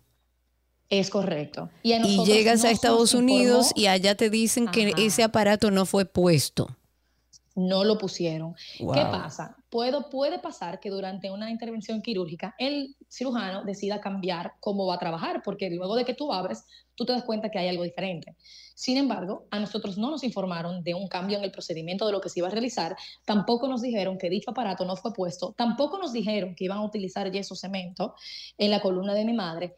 Quiero aclarar algo que sí a veces se utiliza este tipo de, de cemento en la columna cuando, una, cuando se tiene una fractura eh, parcial en una vértebra. Lo que pasa es que mi mamá tiene una fractura completa. Cuando tú tienes una fractura completa, el cemento pas- se resbala, o sea, llega hacia la pared, hacia la parte que está atrás, que son tus nervios. Entonces, el cemento se fue, continuó, pasó la vértebra, continuó y le- se le quedó pegado a ella por más de un año Wow. en sus, en sus nervios. El doctor allá en Estados Unidos dice que no entienden ni por qué la operaron aquí, porque lo que ella tenía era para simplemente inmovilizarla, no había que intervenirla quirúrgicamente. Eso es como cuando tú te partes un pie, tú te pones un yeso, te inmovilizan, el cuerpo se regenera. Por eso ella se regeneró con el tiempo. Sí. Ella se regeneró con el reposo. Su cuerpo, su, su vértebra se curó, o sea, ella tiene su vértebra bien, pero como le pusieron ese cemento, se le pegó atrás. Y ahora viene, siete años más tarde, todas las repercusiones de dicha mala práctica. Porque aunque en Estados Unidos se le hizo una cirugía para poder quitarle parte del cemento, que fue lo que Sí. lograron quitarle, Sí. es todavía le queda, le queda del mismo y obviamente tiene repercusiones a largo plazo de, por, de el atrofio que le provoca esto a, la- a las, a los nervios que ella tiene detrás de su columna. Ujú. ¿Y, Dios y qué te dice entonces el centro ante todo esto? Me imagino que ustedes documentaron absolutamente todo lo que pasó en Estados Unidos. eh, Sí. Trajeron esas pruebas. ¿Qué dice entonces el centro, Paloma? Cuando pasó todo eso, mis hermanos insistimos a mi papá y a mi mamá que teníamos que operar. Mi mamá básicamente se tuvo que mudar a Boston por más de un año. Ella iba y venía, incluso ahora se va en las próximas semanas nueva vez porque todo sigue empeorando. En, el- en su momento le dijimos, hay que demandar o hay que acercarnos al centro. Y en el momento mi mamá dijo, yo estoy pasando por tanto, o sea, es tanta la presión y tanto el dolor y tanto los gastos y el tiempo que esto me está dando de mi vida, que legalmente yo no tengo la fuerza emocional para proceder. Claro. Y por eso ella dijo eso y ella lo que quería era mejorarse. Ella decía, a mí ya lo que yo quiero es curarme. Después de que me curen, hablamos. O sea, ella no quería saber de eso. Sí. ¿Qué aprendimos? Resulta que nuestro país prescribe. Luego de una cantidad de años, que no recuerdo precisamente cuántos, pero ya pasó, ya ha pasado en siete años, ya nosotros no podemos demandar. Ah, Legalmente en nuestro país no se permite. Sí. En Estados Unidos sí podríamos todavía, pero en nuestro país, legalmente, nuestro Código Penal dice lo contrario. Eh, nosotros, personalmente, mis padres como que son muy de evitar conflicto, digamos, no conflicto, sino como que no querían más estrés. ¿Y a quién fue que tú sí saliste, que mujer? Sí se acercaran. sí se acercaron. Diablo, Karina. Yo creo que uno elige sus batallas, tú sabes. Claro que sí. ¿Cuáles sí, cuáles no? Por ejemplo, ahora que yo veo que mi mamá sigue empeorando, yo dije, espérate, esto es algo que se tiene que hablar porque mi mamá no tiene que ser un caso aislado. Y eso descubrí después de que lo dije y fue como una casualidad que me salió, déjame hablar de esto. Eh, casos similares al de mi madre, que salieron también de la Plaza de la Salud de manos del mismo doctor.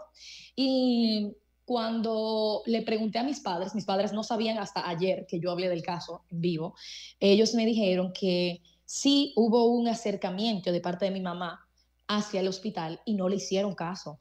Ella fue y le dijo, me pasó esto, yo fui a Estados Unidos, me dijeron que esto y simplemente no la estaban haciendo caso, o sea, le desestimaron y ella no continuó porque ella decía, no vale el estrés que yo estoy cogiendo, cayendo Sí. atrás a esta persona. O sea, ella dijo, yo quiero seguir El mi vida". cansancio, una vez más, al cansancio. Claro, y, por, y eso pasa mucho en nuestro país, que nosotros no procedemos con, con situaciones legales de cualquier índole porque sabemos que el proceso es muy atropellado. Tedioso, tedioso. eh, es tedioso, Sí. eh, puede ser costoso y al final, ¿a qué llegas? Así es. Eh, Bueno, nada, Paloma, lo que, lo que te pedimos es que nos mantengas al tanto. Obviamente esto podría pasar a otras personas y por eso siempre es bueno Sí, hablarlo al aire para que alguien que claro. se pueda identificar con esto o alguien que haya tenido el problema y que lo haya solucionado puede ayudar a la persona que está pasando por esa. Paloma, muchísimas gracias por la información. ¿eh? Gracias a ustedes, incluso les cuento que justo hoy recibí una llamada de la Plaza de la Salud y sí vamos a tener una reunión con ellos para ellos ver el caso. Eh, la, la persona que me llamó me dijo que desconocía del caso de mi madre directamente. Eh, entiendo que eso es muy probable por el, por la- el tamaño que tiene Sí, los claro, diferentes lógico. departamentos de la Plaza de la Salud. Sí. Mi mamá no fue a ese departamento, fue a otro. Sí. Eh, y, pero es muy lamentable que nos, este caso, y eso es algo que mi mamá estaba diciéndome ahorita, qué triste que a mí me están llamando ahora, luego de que yo fui varias veces Claro. A denunciar lo que estaba pasando Claro. sin querer proceder legalmente, solamente para que la plaza supiera lo que Sí. estaba pasando dentro de su hospital y no me hicieron caso. Y ahora, porque tú lo haces una denuncia pública, es que me buscan. Imagínate la cantidad de Lamentablemente. casos Es una Claro, pena, nuestro país que son ignorados. Así es. Pero Paloma, una muchísimas cosa, gracias. Paloma, Paloma Rodríguez gracias. estuvo con nosotros al aire. Gracias, Paloma, por compartir con nosotros tu caso. Yo entiendo que independientemente de que se pueda proceder o no legalmente, sí es un llamado a los ciudadanos en general, porque este es un caso. Yo conozco otros que también se operan aquí, le hacen la operación, tienen que salir corriendo para los Estados Unidos y cuando llegan allá se encuentran con que todo lo que le han hecho es un desastre. Entonces, eh, yo creo que es, es una voz de alerta para que aquellas personas que, le, que el médico le sugiera una intervención, busque otras opiniones, vaya donde otro médico, averigüe, tome recomendaciones. Si a usted le dicen, mire, le vamos a abrir, bueno, pida opiniones diferentes y encuentre una media entre esas opiniones. Vamos a hacer contacto con nuestra publicidad. Al regreso seguimos con ustedes, que nos llamen al 809-562-1091 y a través de Twitter Spaces, que nos encuentran como 12 y 2. Ya regresamos.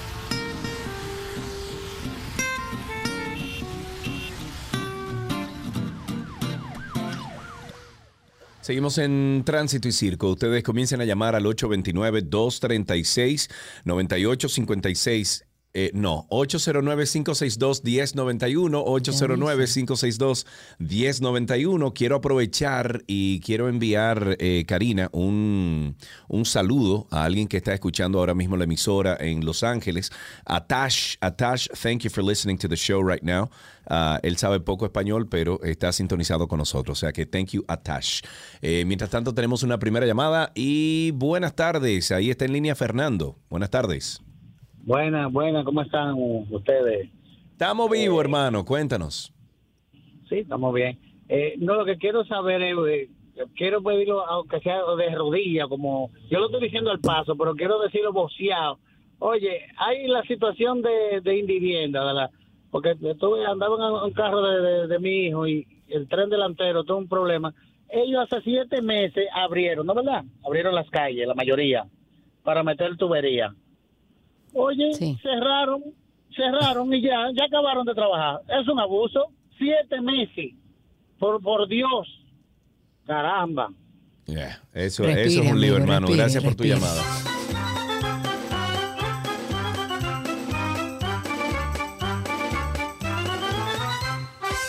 Me voy con Dani, que lo tengo a través de Twitter Spaces. Dani, habilita tu micrófono, cuéntanos, te escuchamos. Daniel, Daniel, habilita tu micrófono. Estamos acá. Buenas tardes. Bienvenido. Aquí en casita hoy, tranquilito. Eh, que estamos coronados todo el mundo acá. Ay, ay, ay, no me diga eso, Dios mío. Sí, sí, estamos coronados, pero bueno, estamos bien dentro de lo que cabe, gracias Eso a es lo Dios. importante. Cuéntanos, Dani. Era referente a lo que denunciaba la joven. Ujú, O Paloma. sea, que conozco a alguien también que, no un caso similar, pero le pasó algo un poquito, un poco frustrante, Ujú. que era como se comentaba la última vez que ustedes estuvieron hablando acerca del- de, las clínicas de Dominicana, que Ujú. allá eso se ha convertido, tristemente en Dominicana sabemos que la salud se ha convertido en un negocio. Y esa persona vive aquí en Canadá y le habían diagnosticado una enfermedad, algo que era que se podía operar, pero que no era necesario. Aquí les hicieron todos los estudios, bla, bla, bla. Y el doctor le dijo, bueno, tienes la siguiente opción. Te operas, pero eso no te asegura de que se te va a curar. Y si no te operas, también va a ser lo mismo. Ya eso es opcional si quieres hacerlo. Bueno, la persona dijo, está bien, déjame ir a Dominicana a ver qué me dicen. Bueno, llegando a Dominicana, allá fue a una clínica y le dijeron que sí, que tenía que operarse y que era de urgencia y que tenía solamente una semana por esperarse porque se le podía complicar. Y adivinen cuánto le iban a cobrar por la operación. ¿Cuánto? 100 milloncitos de pesos. Digo, un...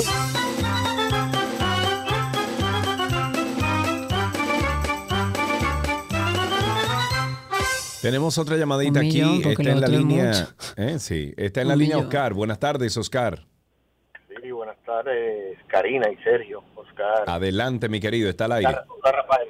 Sí, muchas veces los ciudadanos llamamos, eh, muchas veces para resaltar las cosas negativas, a veces los funcionarios, pero yo quiero resaltar la labor que está haciendo el jefe de la policía. De verdad, yo soy un ciudadano que trabajo en la calle y he visto realmente cómo de día y de noche veo la patrulla, el respeto.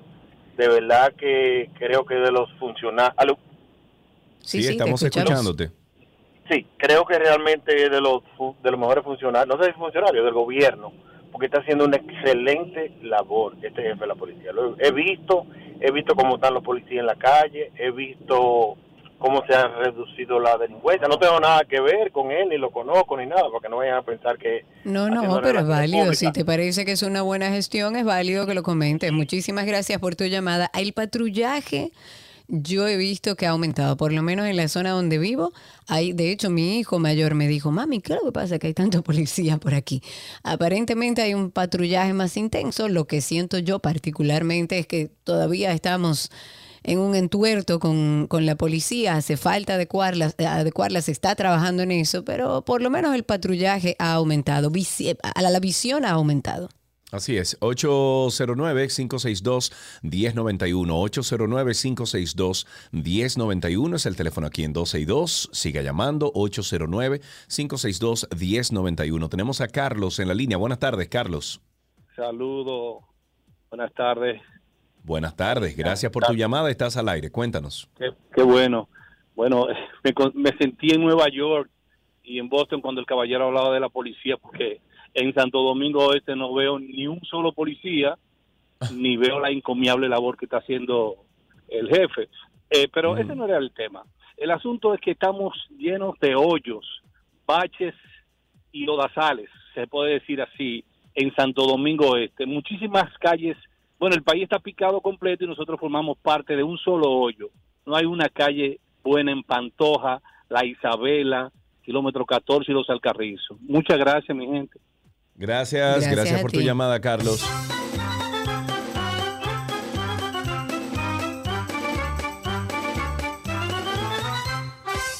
Me voy con José, que lo tengo a través de Spaces. A ver, José, a ver tu apellido, José. José Álvarez, adelante José, habilita tu micrófono, te escuchamos, que te veo ahí con la manito levantada. Quita el mute y así podemos escucharte al aire. José, te doy un segundito, Sí, adelante. Sí, Sí, buenas tardes. ¿Cómo están ustedes? Muy bien, gracias. Bien, es José Gregorio que les habla. Eh, miren, yo estoy llamando a propósito de la Pero José situación. Gregorio, José ocurrida- Gregorio. Sí, el que llama siempre, el Gregorio que llama siempre. Ah, claro, ya, bienvenido. Bien, bien. Miren, yo estoy llamando a raíz de la situación que ocurrió el, el viernes o el sábado con la empleada de la ferretería china y su patrono. Ah, sí. Eh, donde salió lamentablemente muerto este ciudadano chino. Yo entiendo que esta situación debe llamar a la reflexión y a la vigilia por parte de nuestro Ministerio de Trabajo. ¿A qué me refiero? La inversión china es buena, pero hay que tener en cuenta algo. El criterio chino es un criterio esclavista. Los chinos maltratan a sus empleados y de hecho los chinos maltratan hasta a sus clientes. Eh, ellos no tienen una visión de negocios eh, de, de- de buen servicio. Pero aparte de eso, si ustedes se fijan, en la mayoría de los negocios chinos, la mayoría de su personal son haitianos. ¿Para qué? Para que estos no puedan reclamar, porque ellos no les gusta que les reclamen ni les exijan. Ellos quieren trabajar con el látigo en la mano. Entonces, ¿qué deben hacer las autoridades? Primero, visitar esas instituciones, verificar que se cumple el 80-20, es decir, 80% trabajadores dominicanos y un 20% extranjeros. Segundo, obligarlo a que cumplan las normas de trabajo de la República Dominicana, porque aunque realmente la joven es lamentable que se perdiera una vida, si vemos hubo una agresión por parte del patrono contra una mujer embarazada, que el mismo Código Penal establece unas condiciones de no de excusabilidad, pero sino de causa atenuante por ella estar en gravidez. O sea, la mujer en gravidez tiende a defenderse. Eh, entonces, esto es un hecho muy ser lamentable. humano, no solamente una mujer en este No, estado, claro. cualquiera responde. Pero, pe- pero el Código Penal establece la excusabilidad de la mujer en el estado de gravidez. O sea, es un atenuante. Entonces, las autoridades, mucho ojo con los inversionistas chinos, hacerles saber que si ellos vienen a invertir aquí, tienen que cumplir las leyes de aquí.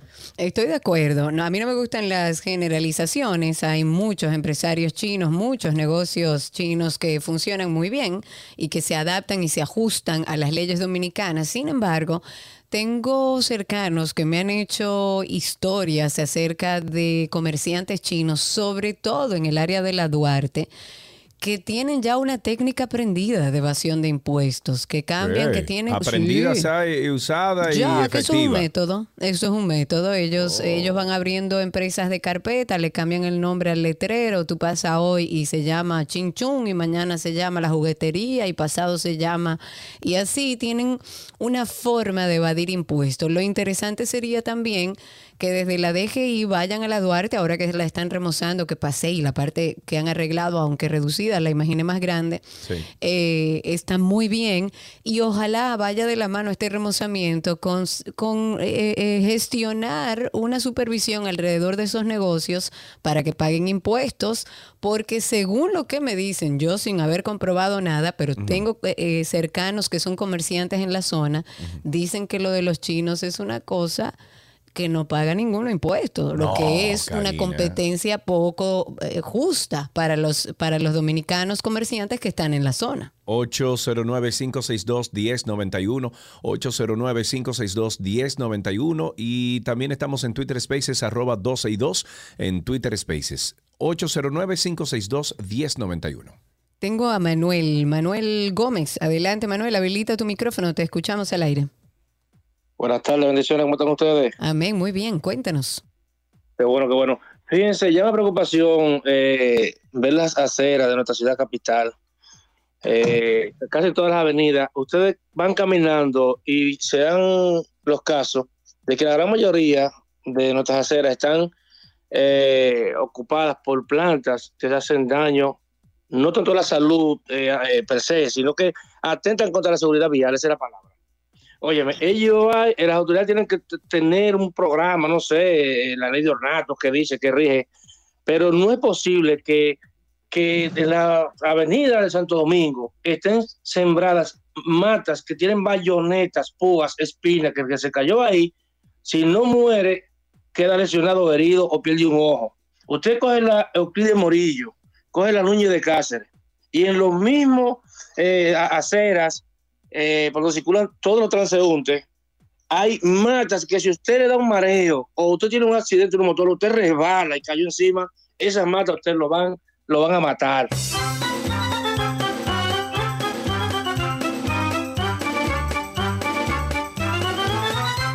Seguimos en el 809-562-1091 y tenemos a Carlos en la línea. Buenas tardes.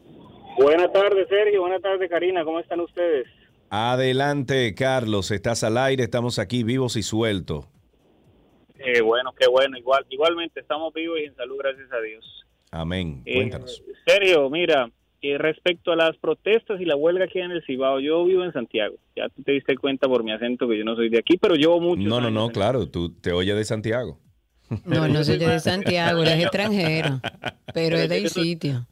Ah, adiós, adiós, vea, yo vivo ahí. Adiós, wea. Óyelo ahí. Míralo ahí. Entonces, cuéntanos. Mira, eh, ¿por qué siempre tienen, primero, por qué siempre tienen que atentar contra la propiedad del que tiene un negocito que le ha costado mucho esfuerzo? ¿Por qué tienen que andar, además de su protesta, que yo estoy de acuerdo con que hagan la protesta, tú puedes protestar por lo que no estés de acuerdo, yo estoy, yo estoy totalmente de acuerdo con eso, pero ¿por qué tienes que venir abrir los depósitos de basura de un residencial, tirarla a toda la calle, prenderle la candela a todas las barricas, generar un humo negro que contamina, dejar toda esa basura ahí, andar con un arma larga intimidando, eh, ponerte con una barra a abrir las puertas de los negocios colmados y minimarkets que hay en la zona para tú vandalizarlos, o sea, ¿por qué? ¿Por qué y para qué? ¿Por qué la protesta tiene que ser Según así? escuchado, Eso me pregunto yo. según he escuchado, la protesta, Sergio, está con su corbata bien sentado allá, esperando. Sí, claro. Sí, lo que pasa, Carlos, que he escuchado en que momentos como ese, que la gente se tira a la calle, que quema goma, etcétera, es porque según, según ellos, han agotado cualquier otro tipo de, de- protesta, ya sea pacífica, eh, sea yendo a la oficina de alguien, entonces se tiran a las calles para que eh, eh, el caos eh, provoque una sensación donde se provoque esa conversación que hay que tener entre, eh, en este caso, una ciudad, en, en un gobierno, etcétera, y una comunidad. Pero eso dicen, ese, ese siempre es la excusa del por qué esas huelgas. Tengo a Cristian Romero a través de Twitter Spaces. Adelante, Cristian, habilita tu micrófono y te escucho. Hola, buenas tardes, Karina y Sergio. Qué, qué- qué bueno escuchar. La primera vez que llamo, pero lo escucho desde un principio. Muchísimas gracias. Este, eh, me gusta verte como tú estás en tus programas eh, y también a Sergio. Estamos orando por su esposo y por él, para su hijo. Gracias. Eh, le, estoy, llam- le estoy llamando porque eh, me sentí muy empático con el caso de Paloma, que es lamentable que eso pasó, pero también le informo que lo que tú dijiste, Karina, al final es la verdadera solución. Hay que escuchar diferentes voces. Eh, a mi mamá le iban a hacer un procedimiento que por su edad y por lo que tiene, que es diabetes y ya tiene muchos años, ahí indicaron un procedimiento que gracias a Dios encontramos otro doctor cardiovascular que nos dijo que si no se le hace un estudio que determine si ella aguanta el estudio, no se le puede hacer. Por eso no fue lo que nos dijeron desde un principio. Fuimos de más de cinco médicos. Y también, en el caso de, de, de Paloma, no todos pueden ir al Mass General en No, claro, Boston. lógico. Imagínate cómo se están, están pasando las cosas. Eso es parte de la punta del iceberg, de lo que uno llega a saber. Saber cuántas cosas más faltan.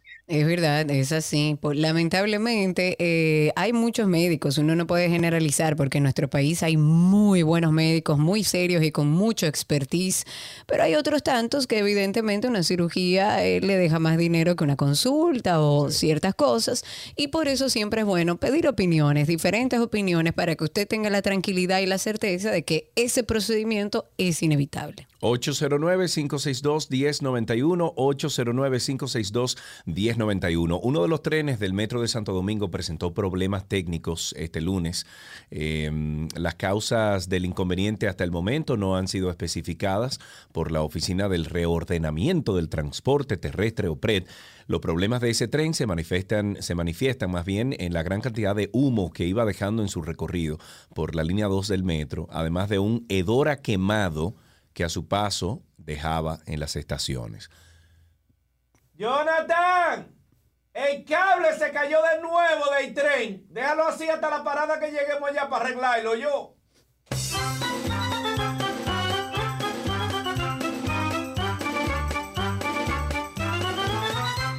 Tenemos a Boris en la línea. Buenas tardes, Boris. Sergio, corrección. Hey. Javier. ¿Cómo, cómo estás, Javier? ¡Ah, Javier! ¡Caramba, Javier! un, cambio, un cambio de pie. Hola, Karina. Hola, bienvenido. Eso fue un cambio de pie. que yo, Lo que pasa es que ese es mi nombre realmente. Boris, está bien, está bien. Pero vamos a seguirte diciendo un- Javier. Mira, hace un tiempo, sí, sí, hace un tiempecito yo llamé con el tema de los chinos aquí en Santiago y es de fuente segura porque conozco por lo menos tres empleados en situaciones diferentes.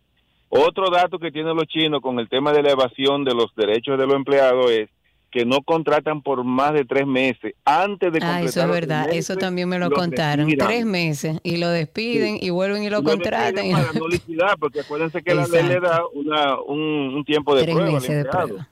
Claro. Exacto. Eso pasa, eso es confirmado. Y eso tienen también que caerle encima con eso. Ajá. Claro, y si todo muchísimas gracias por su entonces, llamada. mi pregunta es la siguiente. Ajá. Si todo eso se sabe, Digo, si yo no sé si el Estado lo sabe. Estamos hablando de personas cercanas, comerciantes, en este caso, en mi caso, comerciantes de la, de la Duarte, que me hicieron incluso esa misma historia de que ellos contratan por tres meses, a los tres meses te cancelan y así tienen una rotación de empleomanía y no tienen que liquidar a nadie. Es lo que digo. Pero si eso lo sabe, si es un secreto a voces, ¿por qué nadie ha hecho nada? Es la pregunta. Porque es más fácil cargar a la sociedad seria, organizada y formal que salir a buscar a aquellos que no están pagando sus impuestos. Ah, Váyanse a la ya. Duarte, a la DGI que se vaya a la Duarte, que Que se va a encontrar con unas mi cuantas gobierno, sorpresitas. lo que el más del 65% que no paga va a pagar. Eso no pasará. Bueno. Que escucha Biladel ahora. Grita y manomia.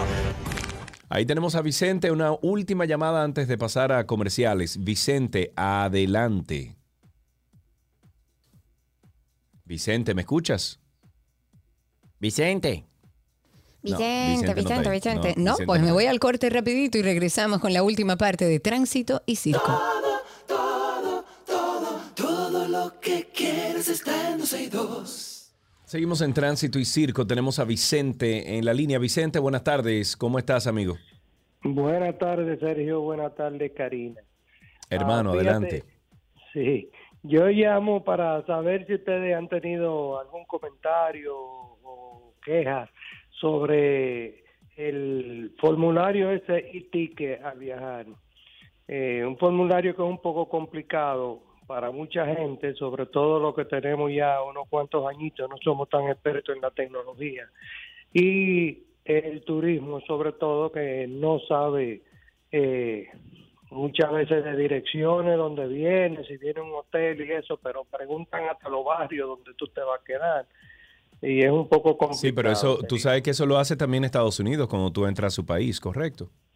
Mm, pero es un formulario más sencillo, es menos Bueno, es más sencillo, sí, ahí, ahí sí te la doy. Eh, eso lo hablé el otro día al aire, Vicente, que entiendo que sí, que, que es un adelanto tener ese formu- formulario totalmente digital, que lo puedes hacer desde tu computador, lo puedes hacer desde tu eh, teléfono inteligente. Sin embargo, dije eso mismo que tú estás diciendo ahora mismo, que me parece un poco complicado, me parece poco intuitivo la plataforma que utilizan para, para el llenado de este formulario. Si lo hicieran más eh, fácil, más intuitivo, más eh, lógico ese formulario, yo creo que tendría mejor. Menos problemas, sí, por lo menos menos te- problemas, sería sí. más claro. Pedro de la Rosa, lo tengo en Spaces. Adelante, Pedro, cuéntanos. Gracias, buenas tardes, Karina, Sergio Carlos. Bienvenido. Eh, Desde Raira, saludo a su audiencia.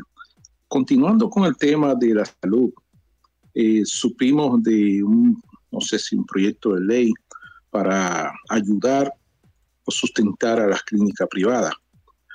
Y en la semana pasada vimos la muerte, o fuimos testigos, o leímos la muerte de un joven que aún su familia teniendo seguro, simplemente porque no se depositó unos 30 mil pesos, terminó muerto.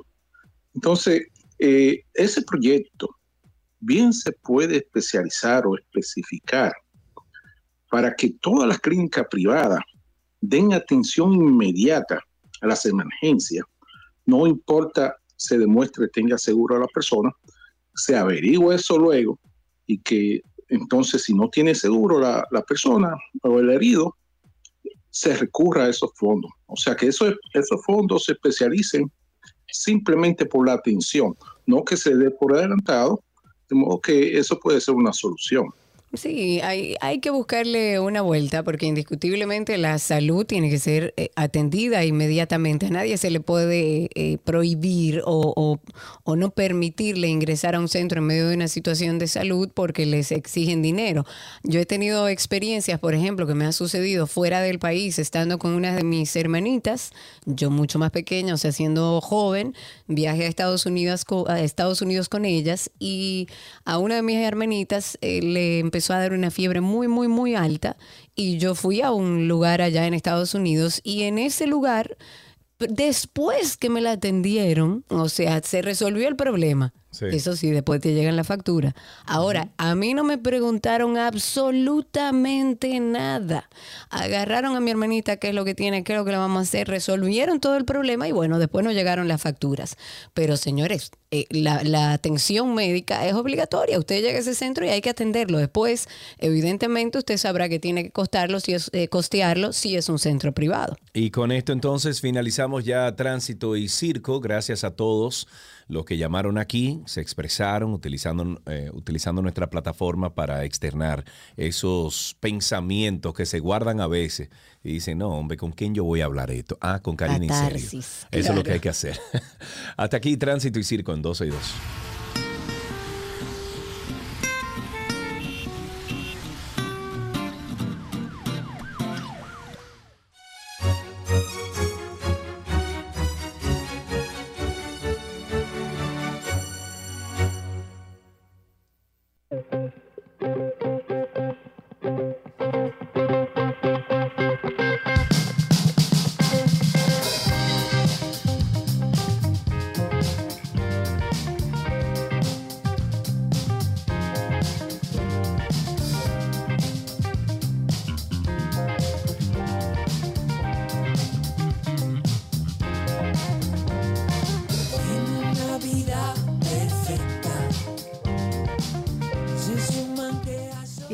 En nuestro segmento de arte. En este programa nos encanta apoyar proyectos musicales nuevos que tengan calidad. Y es por eso que hoy hemos querido presentarles a la banda Colao. Es una nueva banda de música rock, funk, jazz. Es una fusión como de ritmos que en menos de un año ya tiene un álbum con 10 canciones que están disponibles todas en Spotify. Y tenemos en la línea a Rafael Vázquez, él es cantante y tecladista de Colao. Bienvenido, Rafa, ¿cómo estás? Hola, hola, ¿qué tal? ¿Todo bien y ustedes? Nos dicen por ahí que tú eres oyente de la 91 desde que tú eras un Desde feto. Desde, desde carajito, sí. Eh, pasé por todas mis etapas de la 91, la- de odiarla cuando yo tenía como 12 años, a decirle, mami, quita eso ya, que yo quiero oír cosas. Pero ahora ya yo no puedo montarme un carro sin poner la 91, ya es mi go-to. Ahí está la Hay que agradecerle a tu madre. Bueno, nos encanta Claro, que estés aquí con nosotros. Rafael, como dijo Karina, eres, eres cantante y tecladista de Colao. Eh, ¿Cómo ustedes se juntan en Colao? ¿De dónde surge el nombre y todo eso? Bueno, eh, originalmente somos Jan y yo, que es el bajista, no tenemos años tocando así como en chulería, pero en medio de la pandemia como que decidimos enviarnos como notas de audio de ideas que teníamos y fuimos creando ciertas canciones, la cual la produjimos él teniendo COVID en su casa, entonces cada cual hizo su parte y nos la fuimos mandando y armamos un par de canciones y lanzamos el año pasado una cancioncita. Y después quisimos armar como un formato en vivo para la banda con y no sabíamos cómo hacerlo, entonces buscamos a otros dos amigos de nosotros que son eh, Ernesto PJ, baterista, y Carlos Martínez, la guitarra, y de ahí empezamos a ensayar casi dos veces a la semana y, y definimos un formato ya para la banda en vivo y grabamos ese álbum. Ok, perfecto. ¿Y por qué le pusieron colado, perdón? ah, sí, colado. Bueno, no, ya ni yo estábamos hablando por, por teléfono un día y dijimos, oye, tenemos que poner un nombre al proyecto ya. Y yo estaba como que, a mí lo único que se me ocurre son cosas con el café ahora mismo. Yo no, yo no puedo ocurrirme na- más nada. Y ya ni me dijo, mira, se va a llamar colado. Y yo le dije, pues ya, vamos a dejarlo así, porque ya Muy yo no me voy a, a romper la cabeza. Y está buenísimo. ¿Y ustedes qué música escuchan? Porque como yo decía al principio, ustedes tienen como una fusión de diferentes ritmos. Ustedes, la banda, ¿qué música escuchan y cómo logran esta fusión? Sí, eso viene a partir de eso mismo, de que cada uno escucha su género preferido y su estilo de música diferente. Y cuando tratamos de juntarnos a arreglar las canciones, tratamos de dejar el ego a un lado y aportar lo que más nos guste eh, y tratar de ver cómo funcionaría eso. Entonces, por eso eh, podemos escuchar rap, funk, eh, jazz, como rock y todo eso. y yo creo que ha funcionado de muy buena manera, incluso apoyó el nombre, que es Colado, de- después. Claro. O sea que todo, todo ha sido muy bueno. Sí, eso, eso es excelente. Eh, eh, aquí estamos escuchando Careta, una de sus canciones, eh, para que nuestro público pueda saber de qué se trata este proyecto.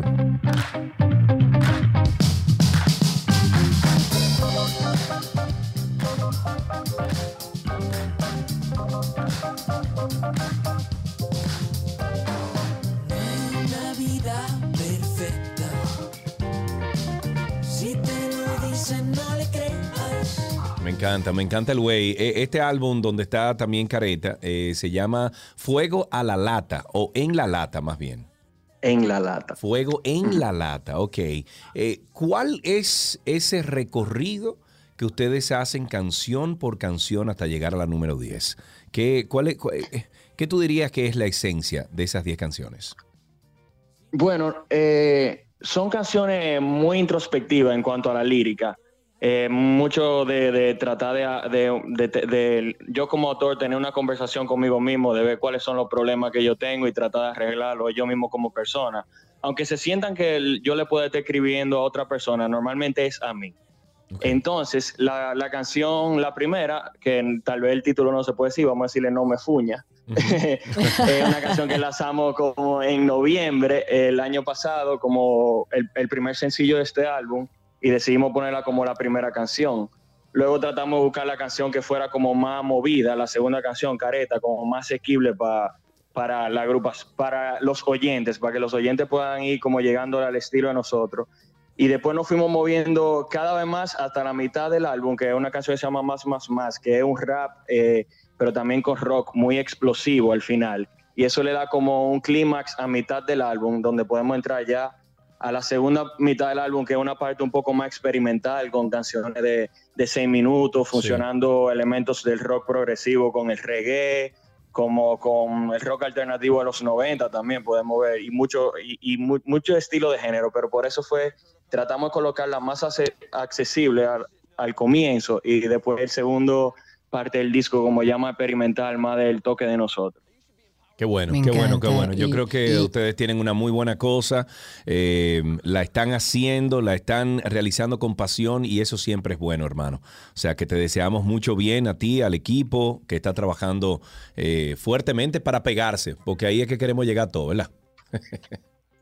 Claro, en eso que estamos. En eso que estamos. Muy bien. Bueno, pues muchísimas Sí. gracias entonces eh, a Rafael Vázquez por estar con nosotros, cantante y tecladista de Colao. Pueden buscar arroba colao.música en redes sociales. Rafael, un abrazo para ti. Muchísimas gracias. Tengan feliz día. Igualmente.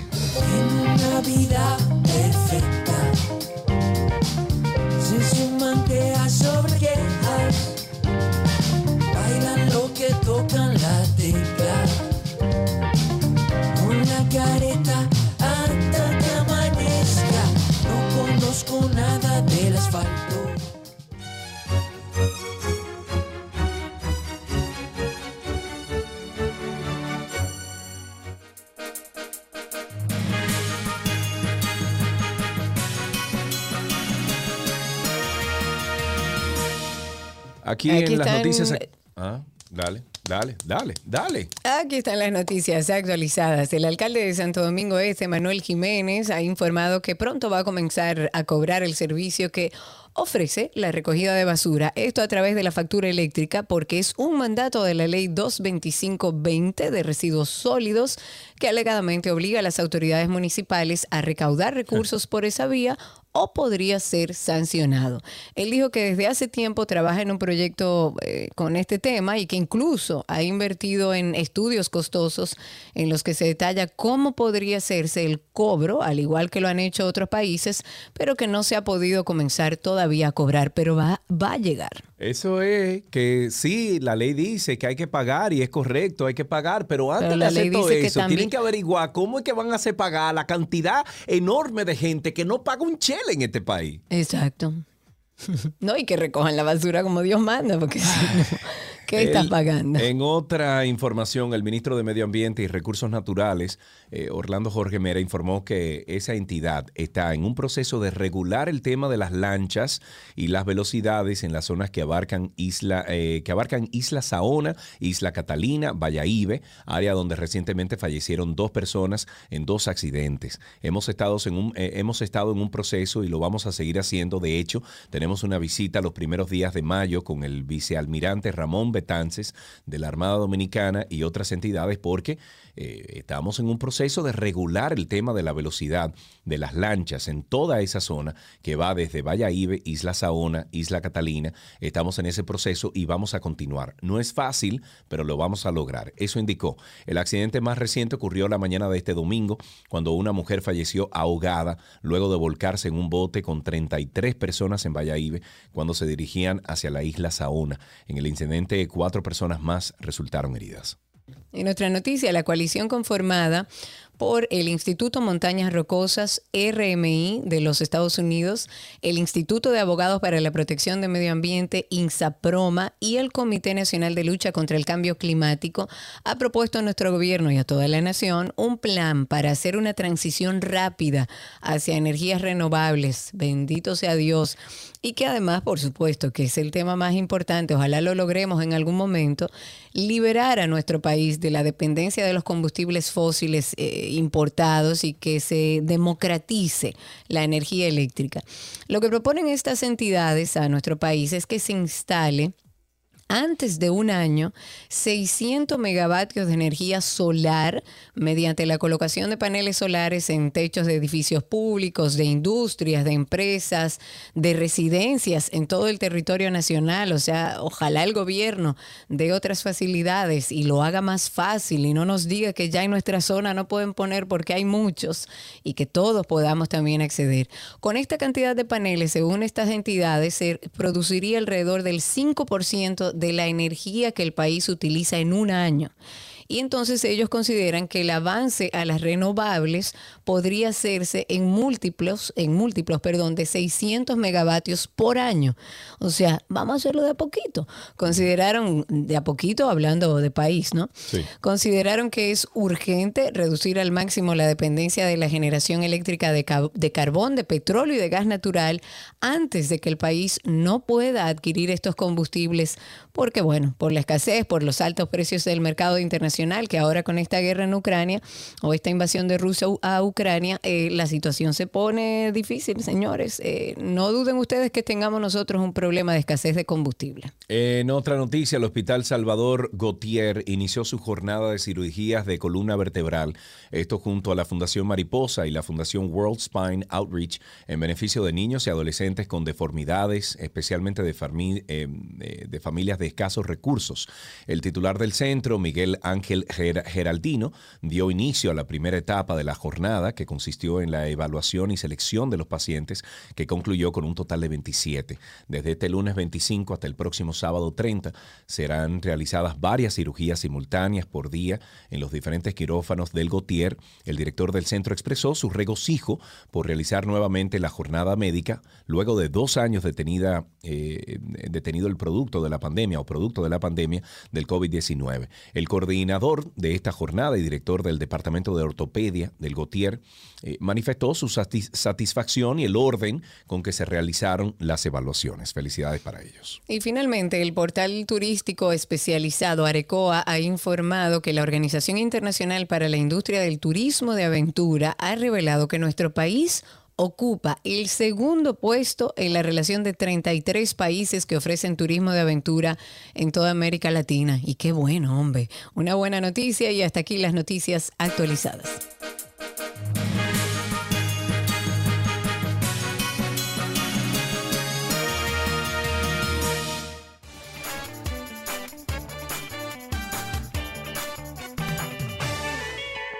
Bueno, señores, llegó el momento de conectarnos con buena música y desconectarnos unos minutos, nada más, de todo lo que estamos haciendo. Reencontrarnos con esa cita para procurar un descanso mental. Y hoy vamos a escuchar la canción As It Was de Harry Styles. Este es el sencillo principal y el video del próximo tercer álbum de Harry, llamado Harry's House, que saldrá el 20 de mayo, la primera música que lanza desde su éxito de taquilla en el 2019, Fine Line. Es una de las canciones más poderosas emocionalmente ha hecho. Es porque Harry canta sobre cómo enfrentar las transiciones personales. Es un cambio atrevido para Styles, diferente a todo lo que había hecho antes musicalmente. Inició sus dos primeras eras de álbumes con grandes declaraciones, Think of the Times o Lights Up, pero As It Was es abiertamente vulnerable. Es un grito directo desde el corazón que también es un desafío irresistible para la pista de baile. Y es por esto que As It Was de Harry Styles es nuestra canción positiva.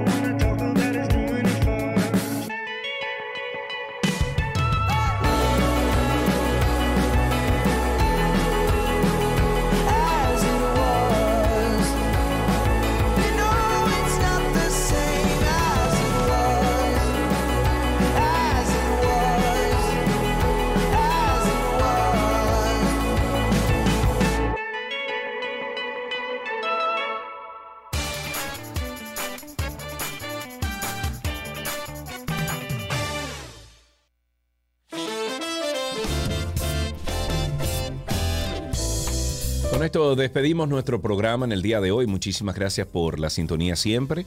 Recuerden que estamos en podcast arroba 12 y 2. Nos puede conseguir en todas las plataformas de podcast. Nos buscan como Karina Larrauri o Sergio Carlo y salen dos. Karina y Sergio After Dark, que es nuestro podcast de, bienestar, de, de bienestar mental sobre todo. Eh, y también está entonces arroba 12 y 2. Se irá esta mañana. Gracias por la sintonía. Recuerden que a través de redes seguimos con ustedes. Nos encuentran como arroba 262 en todas las plataformas sociales, como Karina y Sergio After Dark en Instagram y en todas eh, las plataformas de podcast. Y por supuesto de nuestros usuarios personales, Karina Larrauri y Sergio Carlo. Será esta mañana. Chao, Bye chao. bye.